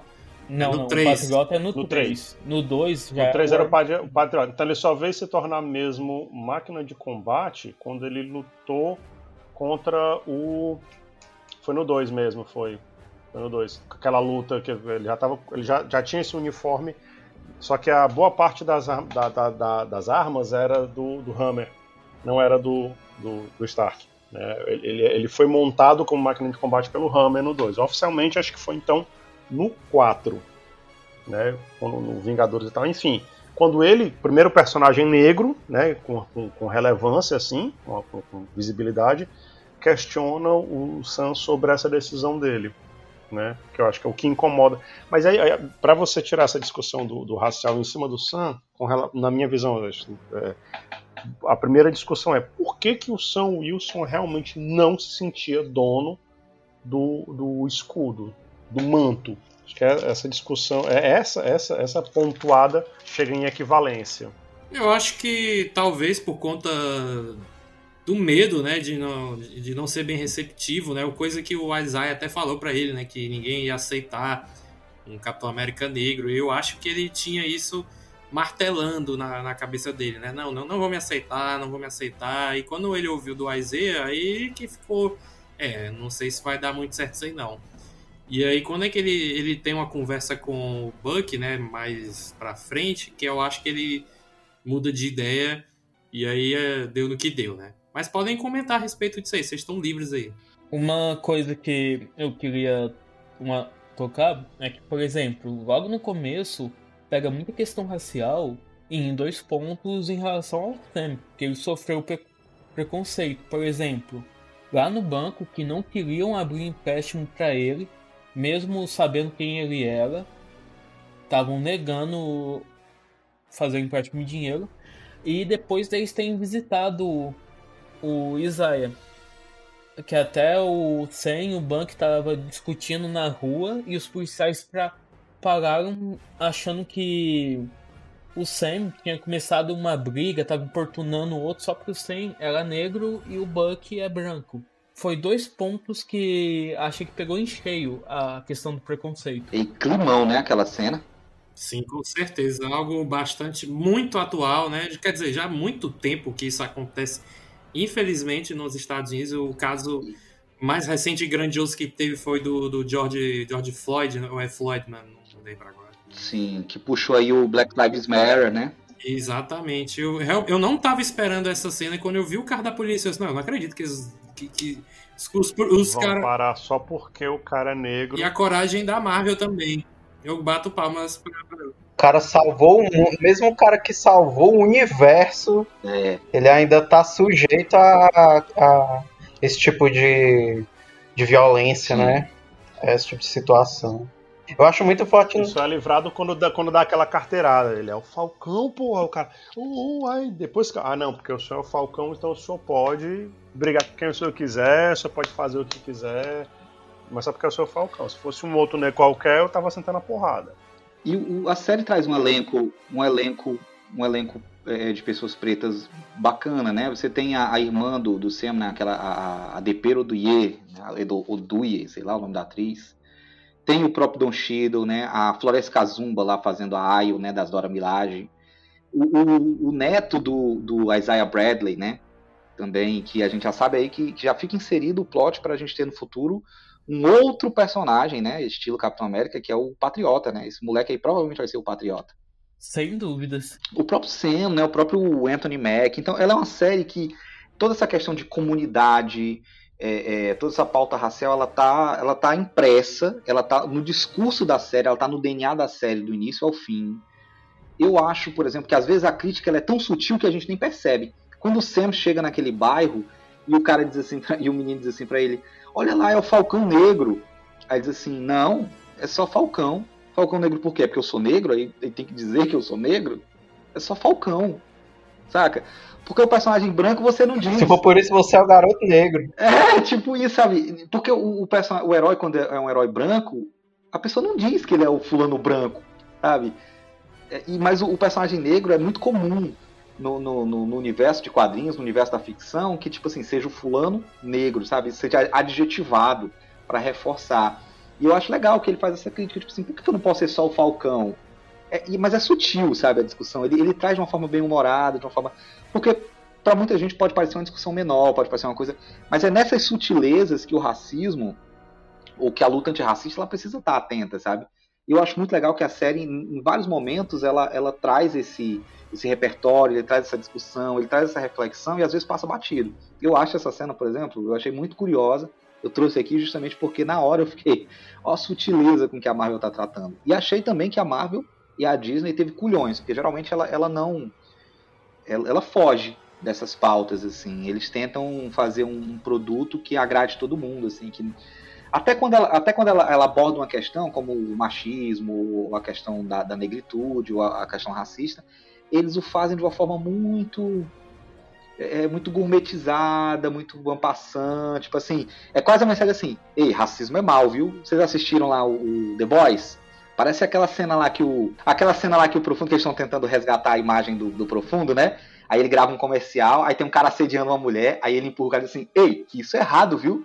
Aí sai, tipo assim. É. Geralmente quando a Marvel toca nesses assuntos, é bem desse tipo, assim, é- é- chega a ser brega, sabe? Ela não vai muito pro combate. E eu acho que essa série ela bateu forte, principalmente ali na hora que o Isaiah fala, diz assim, eles nunca vão aceitar um Capitão América negro. O Léo trouxe, ele diz assim, eu fui mais torturado pelo meu país do que eu fui pelo inimigo. E aí e tem um momento que eu acho muito marcante, que ele diz assim, eu não, você não tem a cor certa, sabe? Tipo, eles não vão lhe aceitar. Porque o Steve, ele é o ideal americano, assim, entre aspas aqui, muitas aspas, ele é o ideal americano. O que é o ideal americano? É um homem loiro, alto dos olhos azuis, sabe? Tipo, você é um cara preto, velho. Você tem que entender. Branco. É, e, e- e- o- e o Sam não. Você, olha, você é um cara preto, velho. Você vai ralar o dobro pra poder ser aceito. E na visão do governo dos Estados Unidos também, né? Tipo, o Sam entregou o- escudo e eles deram o escudo pra outra pessoa. Nem, nem chamar o cara pra ser Capitão América também não chamaram. né? Não, e a pessoa que eles deram o escudo, né? Pois Quem é. Era, era um, um- um- dos olhos azuis. Mesmo tipo. Militar branco, né? Louro, olho azul. Tá branco, louro. Então a parada. Deixa eu, só, deixa eu só terminar rapidinho. O que eu achei, tipo, foda, mas no sentido negativo, né? De como a, a humanidade é filha da puta.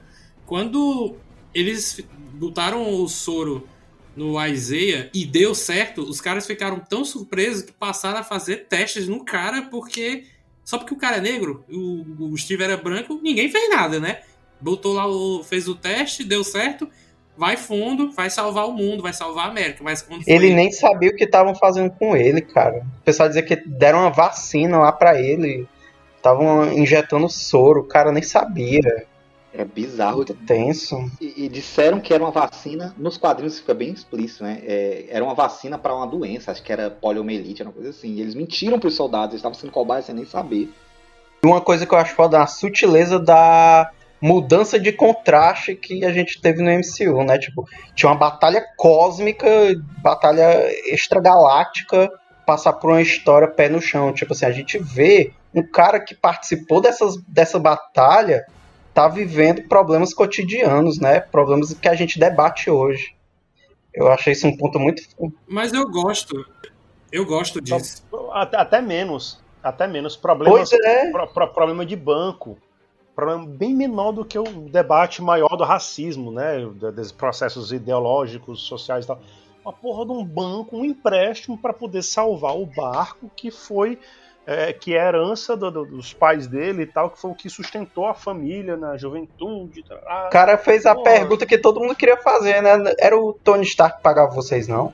Aí, não, era só boa vontade. Agora que estão citando isso, eu pensei uma coisa aqui. Tipo, que eu já tinha pensado antes, deixei escapar, enfim. A transição do Sam nessa série tá me lembrando muito do Peter no segundo filme do Homem-Aranha. Sim, a cena da torradeira. Que cena é essa? Homem-Aranha 2, Eu mas que ele, que ele vai no banco. Homem-Aranha 2 do... Ele tá falando do Tom Holland. É, do Tom. Ah, mano, foda-se Tom Holland. O Tom Holland não. Tom Holland não passa necessidades porque ele é patrocinado pelo Tony Stark. É o Homem-Aranha raiz mesmo, é o Tobey Maguire lá, sofrendo o pão que o diabo amassou. Não Mas discordo. a gente tá- não, mas eu concordo com você, né? mas, mas a verdade seja dita. Estamos aqui falando do MCU atual, então não tem como você ter o Tom Maguire. É porque eu me lembrei que no Homem-Aranha 2 também tem uma cena de banco que o Peter vai com a tia May lá, né? Fazer uma parada que eu não lembro agora o que é.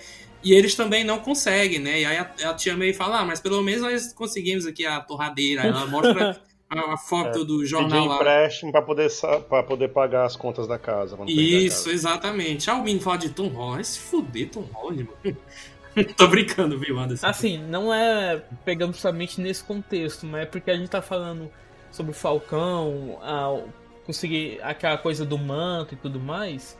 A trajetória dele com o Steve tá muito pé de igualdade do Peter, do Tom Holland, com o Tony Stark, aquele negócio de não querer ser o sucessor, mas depois ter uma jornada e tal. A diferença é que o Tom Holland, ele se o Peter do Tom, ele se encontrou como Homem-Aranha, tipo, o Homem-Aranha, enquanto o Falcão se encontrou como Capitão América. Eu acho que esse debate dos per- dois personagens é muito parecido.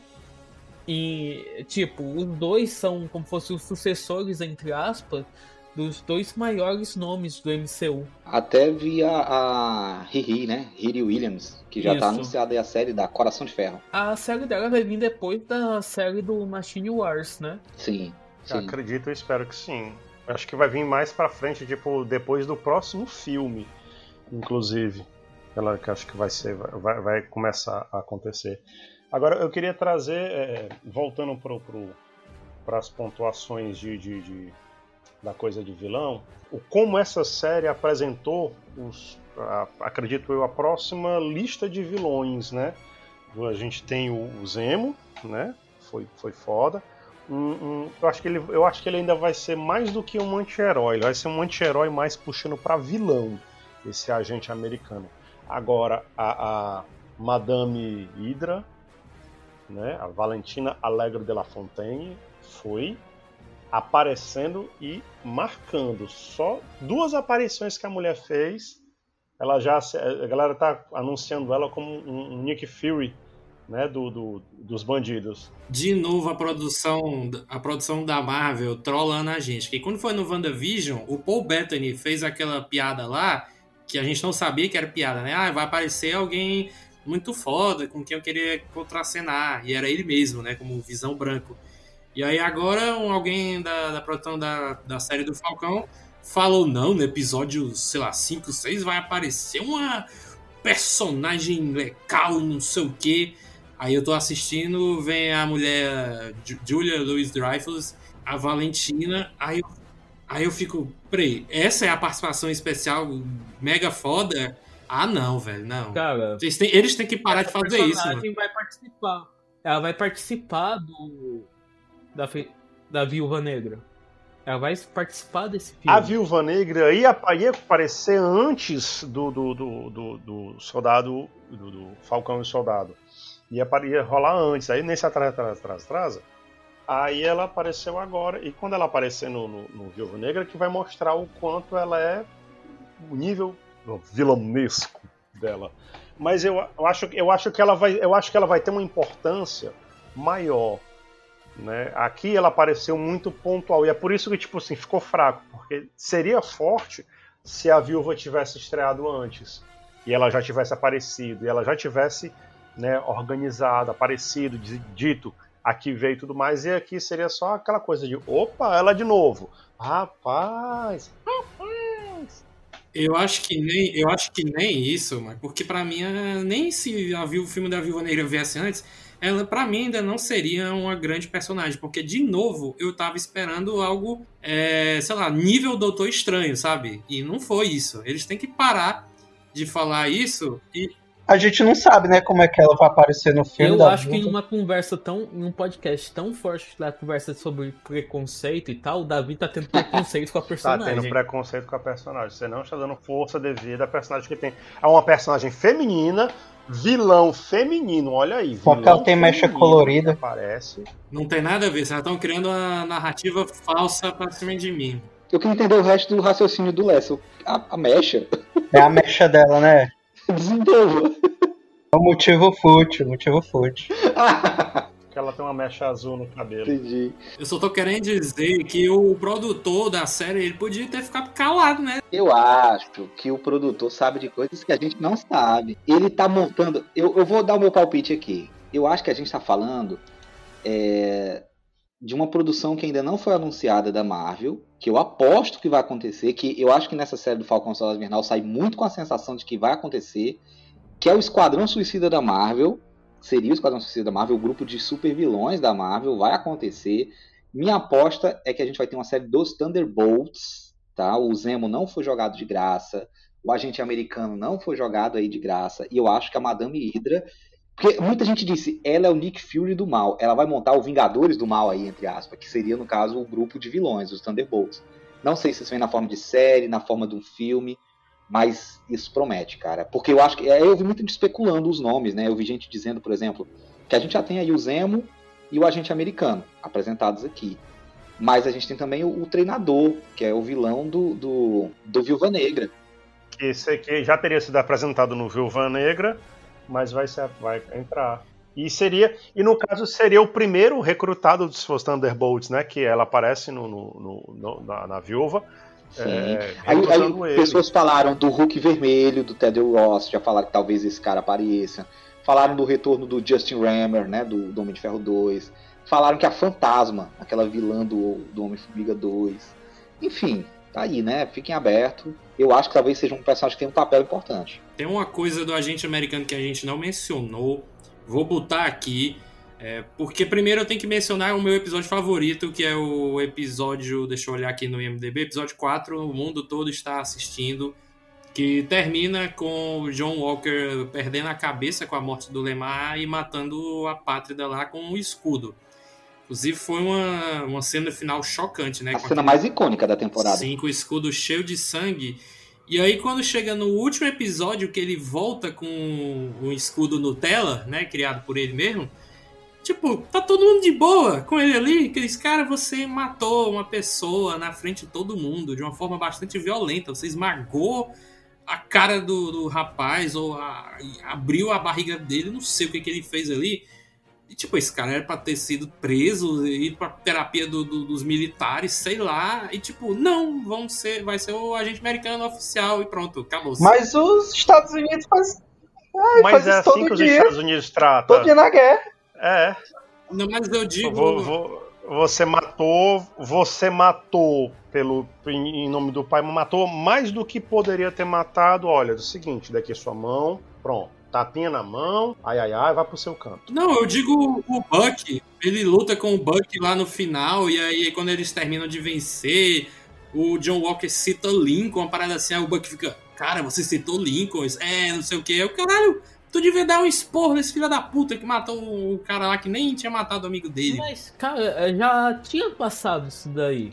o Buck e o Sam já tinham dado uma surra no John Walker. Não tinha por que eles continuar a ficar cutucando nessa mesma tecla. Não, tinha, não, eu concordo, eu concordo com o Davi. Tinha que, tinha que ter sido, é, vamos dizer assim, realmente julgado o processo. Não é só, você deixou de ser o Capitão América. Mas ele foi julgado, velho. Não, mas, mas não, que eu digo assim, ju- a- o julgamento ser maior. Não é só deixar de ser o Capitão América oficialmente e pronto. Você tá posto pra fora com desonra. Mas, mas Léo, tu viu a fala dele? Tu viu a, a fala dele? O cara disse assim: a gente tá te livrando de uma corte marcial pelo que você fez. Esse cara deve saber podre, deve saber tanta coisa. Ele diz assim: eu sou o que vocês me fizeram. Eu cumpri todas as ordens de vocês. Esse cara fez cada coisa pelos Estados Unidos que só ele sabe.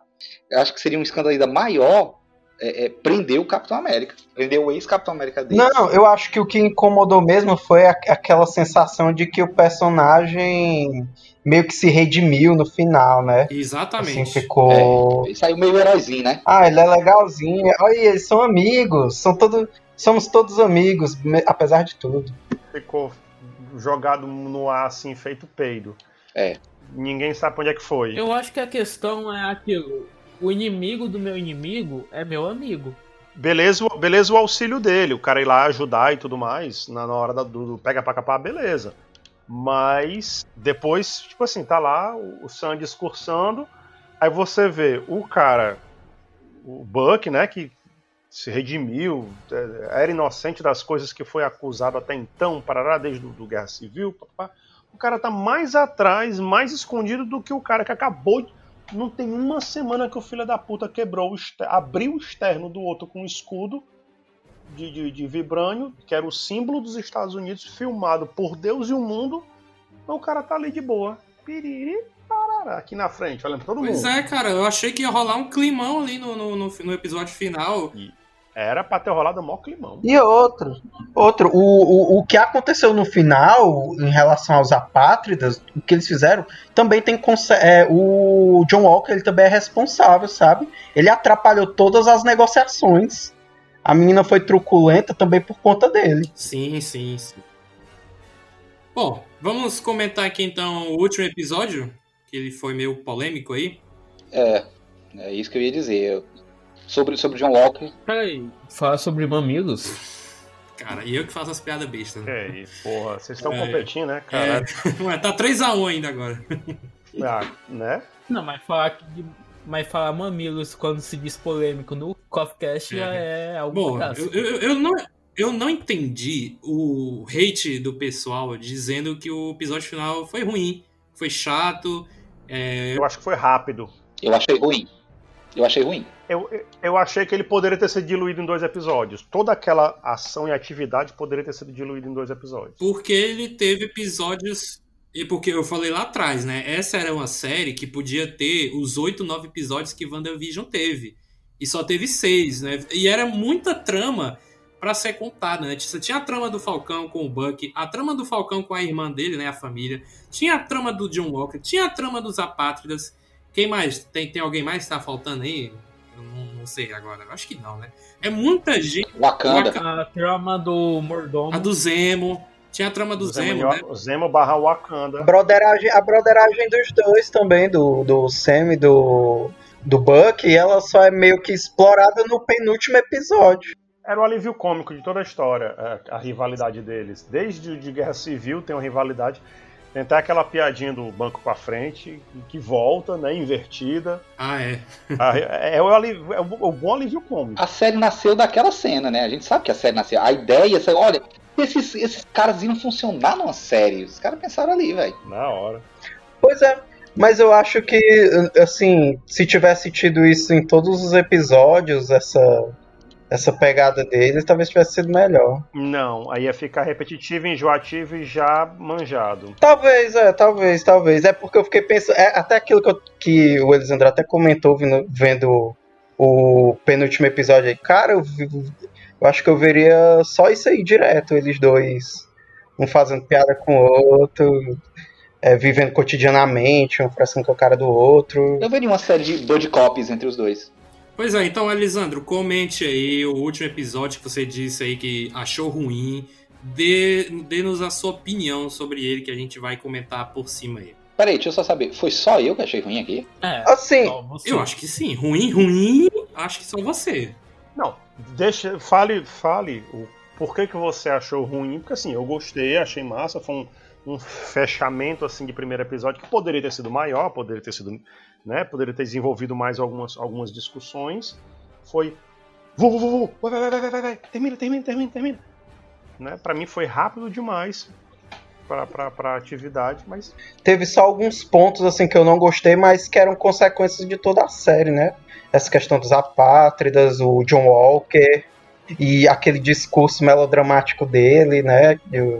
Com os senadores, todo mundo com cabeça baixa, triste, tocando a música do Chaves. Brega, velho. É. Brega, brega, brega, brega, Muito brega. brega. Pois eu achei que o Elisandro ia bater palma pra esse discurso, ó. Mas foi pelego demais esse discurso, a verdade é Pois fale, fale. Cara, é assim. Eu, eu achei. é, prime- primeiro eu queria exaltar o trabalho do, do ator, né? Do Wyatt Russell, né? Que fez o John Walker. O cara sofreu hate, velho, na internet. A galera dizendo assim: nunca será o Capitão América, você não merece. A série ela tinha um objetivo, que era nos apresentar o Capitão América Sam Wilson, né? O Anthony Mackie vivendo o papel que antes era do Chris Evans. É, o, o- recebendo o legado. Ela, é, esse era o objetivo da série. Era, era, era diluir em, um, em uma série de, sei lá, seis episódios, essa transição para que o público começasse a diminuir a rejeição que ela tava, que tinha, porque o pessoal não tinha aceitado. Você pode ir em qualquer fórum de internet e ver as discussões do Ultimato e ver como o pessoal não aceitou o, o Falcão como, como herdeiro do escudo. Isso aí, na época, foi inclusive uma das grandes polêmicas porque também foi muito jogado no Ultimato. O filme ele tem, ele tem muitos acontecimentos. Você tem que lidar com a morte do Tony Stark, você tem que lidar com o arco de fechamento da Viúva Negra, você tem que. São vários finais no Ultimato. Se você for ver, é tipo o Senhor dos Anéis, ele acaba várias vezes aquele filme. Tem vários finais acontecendo simultaneamente.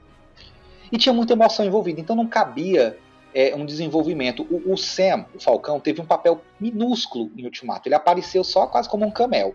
Então não tinha tanta coisa gente dizer, cara, esse cara é o Capitão América. Eu senti que esse cara é o Capitão América.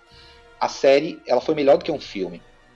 Porque ela dava mais tempo, ela desenvolveu o Soldado Invernal. A série tem seis episódios. Desses seis episódios, ela caminha em cinco deles para um destino.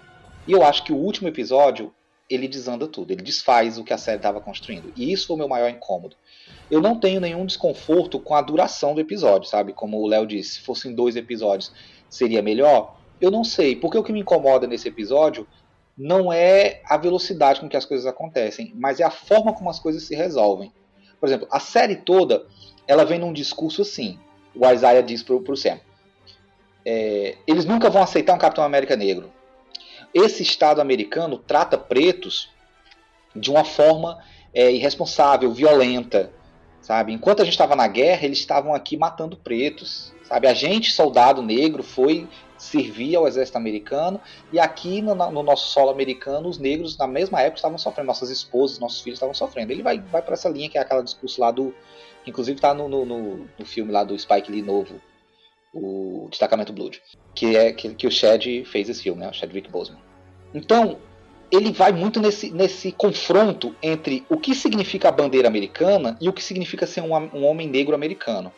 Ele várias vezes ele levanta a discussão de se o, o, o Sam mere, deveria vestir as cores dos Estados Unidos. Não porque ele não mereça, mas porque será que ele deveria ser o representante maior do símbolo que tanto fez o povo negro sofrer e sangrar e faz, sabe? É, qual a honra é, é, tem investir em representar um país que é hostil com a comunidade negra? É isso que eu acho que mais ou menos a série começa a, a, debater. E ela vai numa discussão que eu acho que é muito corajosa nesse sentido. Eu pensei, caraca, a Marvel e a Disney não, nunca tinha visto ela com essa coragem de trazer essa pauta. Que é uma discussão muito atual sobre, sobre, sobre a questão racial nos Estados Unidos, questão racista nos Estados Unidos. É um país que tem um nível de racismo, é, uma discussão sobre o racismo muito forte é, um, um, histórico de, de, luta racista, de, de, luta antirracista, muito evidente. E a série estava indo num caminho que eu achei, ok. Do jeito que a série desenhou, a melhor resposta para o Sam no final seria virar e dizer assim: eu não quero essas cores, eu não preciso dessas cores, esse país não é digno de que eu vista suas cores. Mas aí ele se submete, sabe? De uma forma muito rápida e com um discurso muito rasteiro. A série constrói essa discussão e ela não resolve. Ela resolve as coisas no final de uma forma muito qualquer coisa. A mesma coisa que vocês sentem com, com a gente americano. O Wyatt Russell, o ator, ele faz um trabalho de desenvolvimento psicológico do, do agente americano pesadíssimo. Pra no final ele ser convertido em mais um heróizinho assim, sem motivação. O cara aparece do nada, tem uma briguinha ali e não, agora sou aliado. A cena que as cenas em que o Sam vai salvando as pessoas, elas são repetitivas, elas, elas a toda hora elas são didáticas, assim. Eu acho, eu acho que às vezes soam até infantis.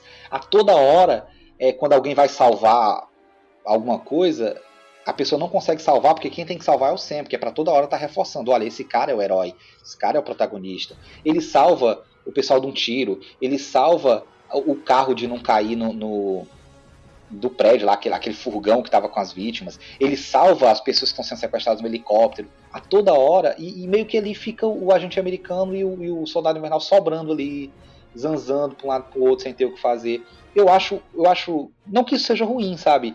Eu só acho mal resolvido. Eu acho jogado, eu acho muito explícito. A série ela é muito sutil durante todos os episódios anteriores, os cinco episódios, ela traz o debate de uma forma muito madura, de uma forma muito inteligente. Eu não esperava que o Sam terminasse a série é, brigado com o governo americano ou revoltado com as injustiças contra os povos negros. Eu acho que o, correto seria mesmo ele assumir o manto e dizer: eu vou recomeçar essa trajetória. Um homem preto vestir esse escudo e esse manto é, é a resposta que a gente precisa dar. Eu preciso transformar esse símbolo e mostrar que as pessoas pretas também são parte desse país, elas também são símbolo para esse país. Eu acho que seria uma forma, uma resposta, uma resposta interessante, como foi. Só que a maneira como isso acontece é muito jogada. Ele passa cinco episódios questionando esse valor e no final ele só ele esquece que ele passou por esses dilemas, ele só veste e pronto, é isso, eu sou o Capitão América e foda-se. É jogado. O discurso, como o Lessa falou, ele é infantil, ele é brega ele tá falando com os senadores, tá os senadores olhando assim, quase a cena, do, como você diz, né? Tocando a música do Chaves, o pessoal olhando pro chão arrependido, e ele quase diz assim: olha, matar os outros é mal. Sabe? Tirar o pessoal das casas dele é mal. Você não pode pegar os imigrantes e tirar das casas dele. Isso é feio. Sabe? É, é, é, é raso, sabe? Faltou, faltou um discurso mais sabe, eu estou vestindo aqui a causa, eu sou o Capitão América, mas eu não sou o Steve Rogers. Eu não vou baixar a cabeça, não vou bater continência para esse país que está fazendo isso. Eu não vou cumprir ordens que, que levem ao despejo de famílias, que levem a esse tipo de situação como o Isaiah viveu. Aí eles tentam redimir o Isaiah Bradley, o Capitão América Negro, dando uma sala na exposição do Steve Rogers. Nos fundos, é tipo o quarto da empregada. O Steve tem uma ala inteira dedicada aos feitos dele e a história do Isaiah é resumida em uma sala. O cara que sofreu pra cacete, né? É sério isso, gente? Mas eu acho que nesse caso é porque o próprio Isaiah não queria ser considerado como que ele era. Eles tinham que ser sutil. Eles não podiam. Sutil botando na exposição do Capitão América, cara. Mas, cara. Sabe, tipo assim. Eles colocaram ele como um soldado honrado. Eles não revelaram lá que o Isaiah teve o super soul e tudo mais.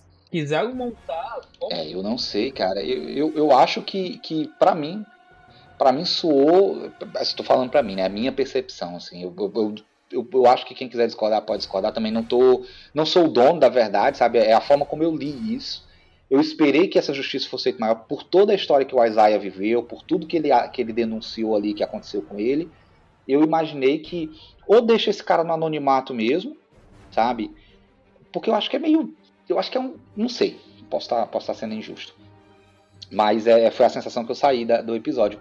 E, e, a forma como os vilões se resolveram, assim, sabe? É, eu achei muito simbólico, por exemplo, que o uniforme do Capitão América Sam Wilson, ele tenha sido feito por Wakanda, sabe? Não foi o governo americano. O do, o do Steve, não. Quem deu o uniforme dele, o escudo, foi o governo americano. Né? Porque ele era um filho dos Estados Unidos. Mas o uniforme do Sam, ele é feito por Wakanda, que é uma pátria africana. É um homem preto vestindo um uniforme feito por africanos e um escudo feito de um metal que também é um metal africano, wakandiano. Então tem toda uma construção do símbolo a partir da negritude. E aí quando ele se curva no final a todos esses ideais, ai, os Estados Unidos é a pátria das oportunidades, papá, e esquece, como se todo aquele, aquele sofrimento que foi falado antes não tivesse acontecido, ele só finge. Enfim, talvez com, com, com alguns ajustes, ou talvez se eles começassem a preparar esse terreno um episódio antes, a gente, eu não me surpreendesse tanto com a velocidade com que isso aconteceu nesse. Eu só acho que a série ela caminha por, por, um, por uma linha muito crítica até o final do quinto episódio, muito combativa, é, muito consciente da jornada que ela está fazendo, das reflexões que ela está propondo sobre racismo, sobre imigração, sobre os limites do governo americano. E aí no último episódio eles tentam resolver tudo de uma forma muito infantil, muito boba. Minha percepção. Então é mais ou menos essa a leitura que eu fiz do último. E ele ainda faz uma missãozinha lá pro, pro político lá, o senadorzinho, né? Ele, Capitão, pra pegar o bandido que ficou lá dentro d'água. Aí ele vai logo lá na hora. um side quest, né? É. Bom, eu, eu entendo e, e, concordo também com o que o Elisandro falou, é porque para mim, é por, você disse que achou raso, mas eu nem percebi isso, sabe? Porque eu achei muito corajoso da parte da, da, da Marvel, da Disney, é, ter colocado para fora, né, esse discurso que é um discurso necessário. Ah, mas é raso, da vez. Tá, tudo bem que ele é raso, mas é, é importante que ele seja dito, que ele seja mostrado, que todo mundo veja isso. Sim, eu concordo. Sabe? Porque mesmo que ele tenha, que essa cena tenha acontecido, ainda vai ter gente que vai torcer o nariz, entendeu? Mas eu não tô nem aí se ele foi raso. Eu, o, pra mim, o que importa é que ele foi dito e mostrado e é isso, sabe? Por mais que, que seja. Não, não, Davi, deixa eu, deixa eu me retratar aqui. Eu concordo com o que você está dizendo, tá? Eu, eu só estou falando da minha percepção, sabe? Talvez tenha sido muito mais uma expectativa que eu criei pelo que a série estava apresentando que de fato o resultado do episódio. Eu acho que eu concordo com você, sabe? É, é necessário que seja feito, sabe?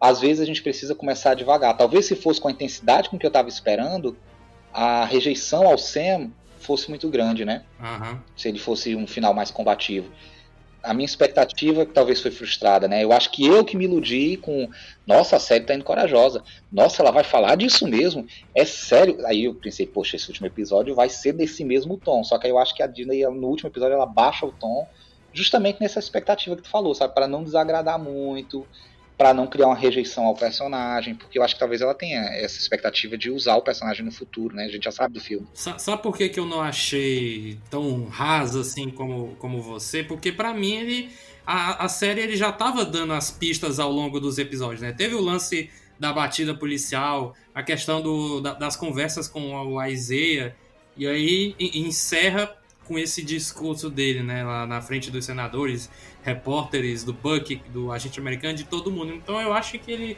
a série ele foi soltando as migalhinhas para quando chegar no final, puf, entendeu? Ele dá aquele tapa na cara, o soco no estômago. Mas eu não discordo do que você disse, tá? Eu só também tô dando meu ponto de vista aqui. Eu acho, eu acho que essa sensação a gente tem por conta do histórico mesmo, tipo, o cara teve o filme do Pantera Negra, a gente viu é, a forma como o discurso foi feito, sabe? O filme inteiro é sobre discursos, mas a gente viu uma, é, uma forma de uma forma madura de tratar esse tipo de discurso, sabe?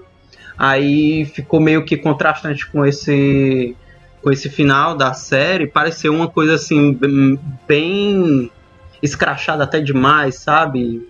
Sei lá, não ele não soube tratar direito é, como isso tinha que ser passado, sabe? Pareceu bem caricato. Saquei, saquei. Não, mas eu, eu, eu compreendo ah, os, os dois exemplos, no caso, do Pantera Negra e do Falcão e Soldado Invernal. Então, eu acho que o que o Elisandro disse pode chegar a acontecer no futuro, porque o fim do Sam como Capitão América nos quadrinhos foi justamente isso. Ele dizendo que não ia mais vestir o manto que representava aquele país.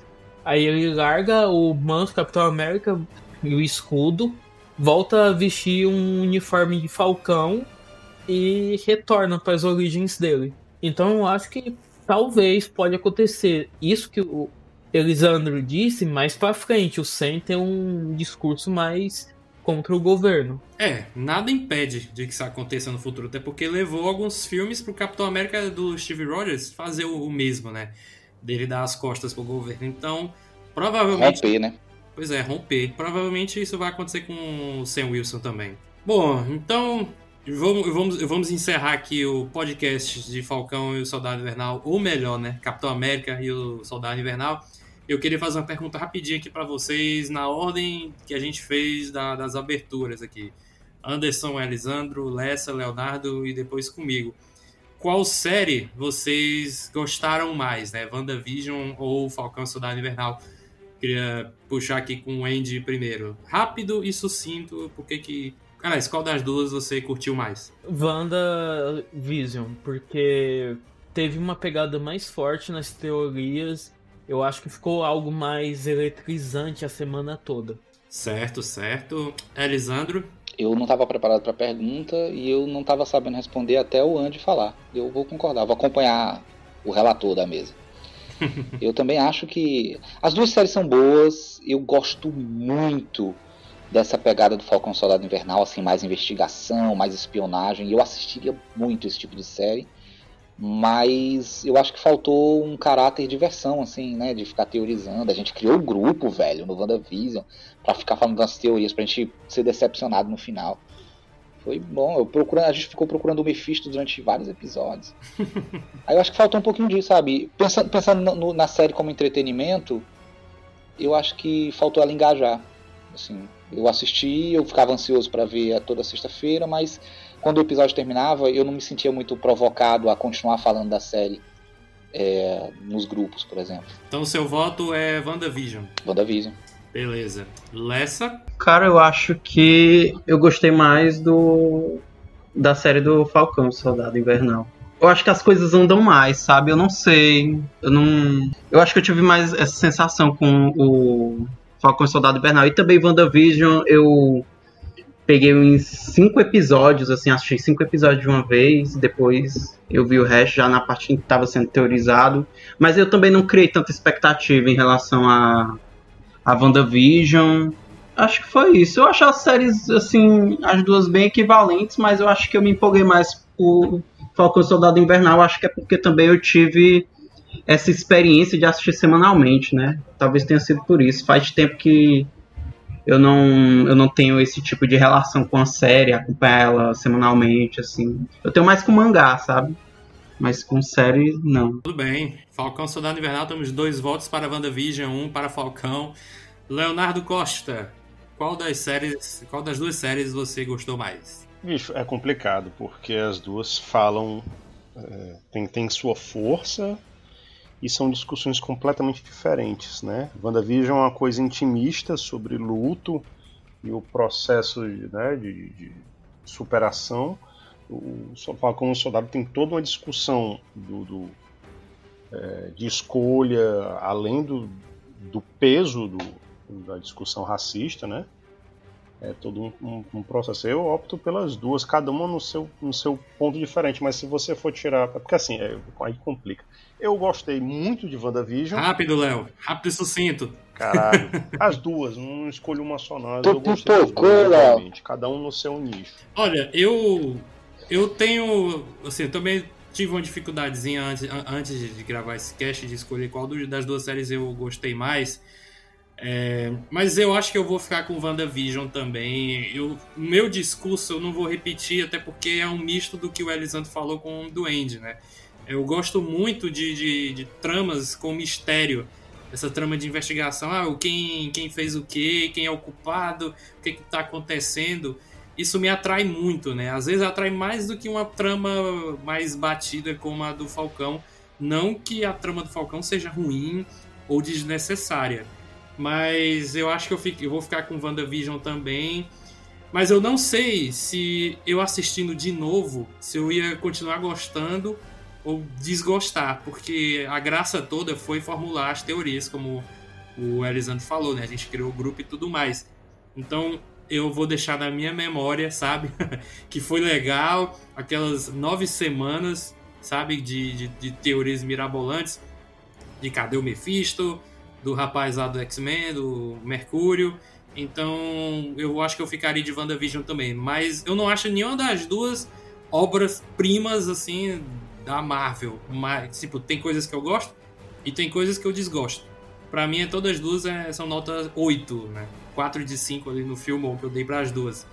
Mas eu acho que em termos de favoritismo eu fico com WandaVision. A série 10 barra 10 ainda vem aí. É, mas elas são assim. É... importantes, né, para a história da TV, tipo uma série dessa com caráter cinematográfico. Sim, sim, sim, é muito bom, é muito bom, assim, pra, pra essas séries. Até porque vai fazer a gente ficar mal acostumado, né? A gente vai querer ver só séries desse nível, né? Nível HBO. Oxe, já tô. Olha, ó.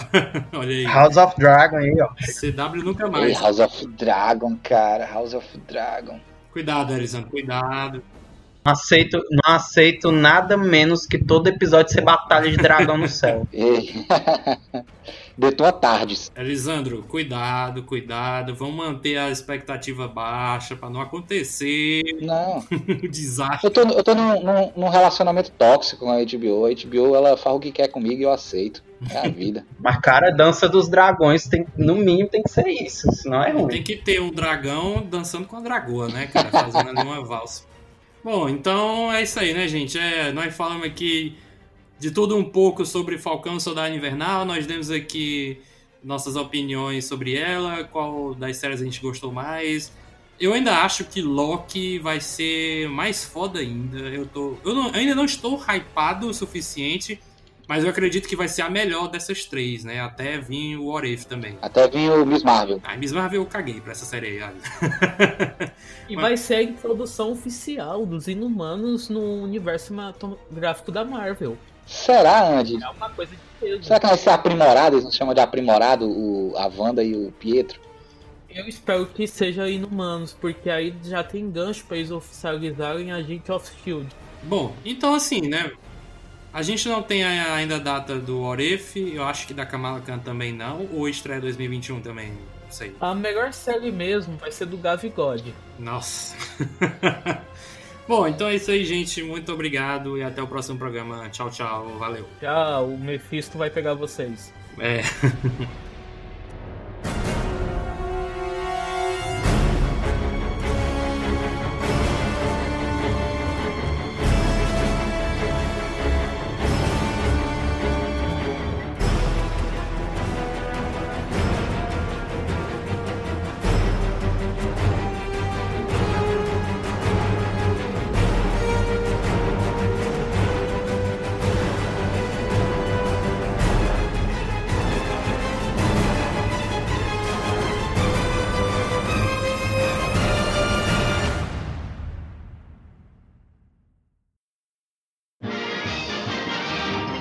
podcast teve edição Davi Cardoso.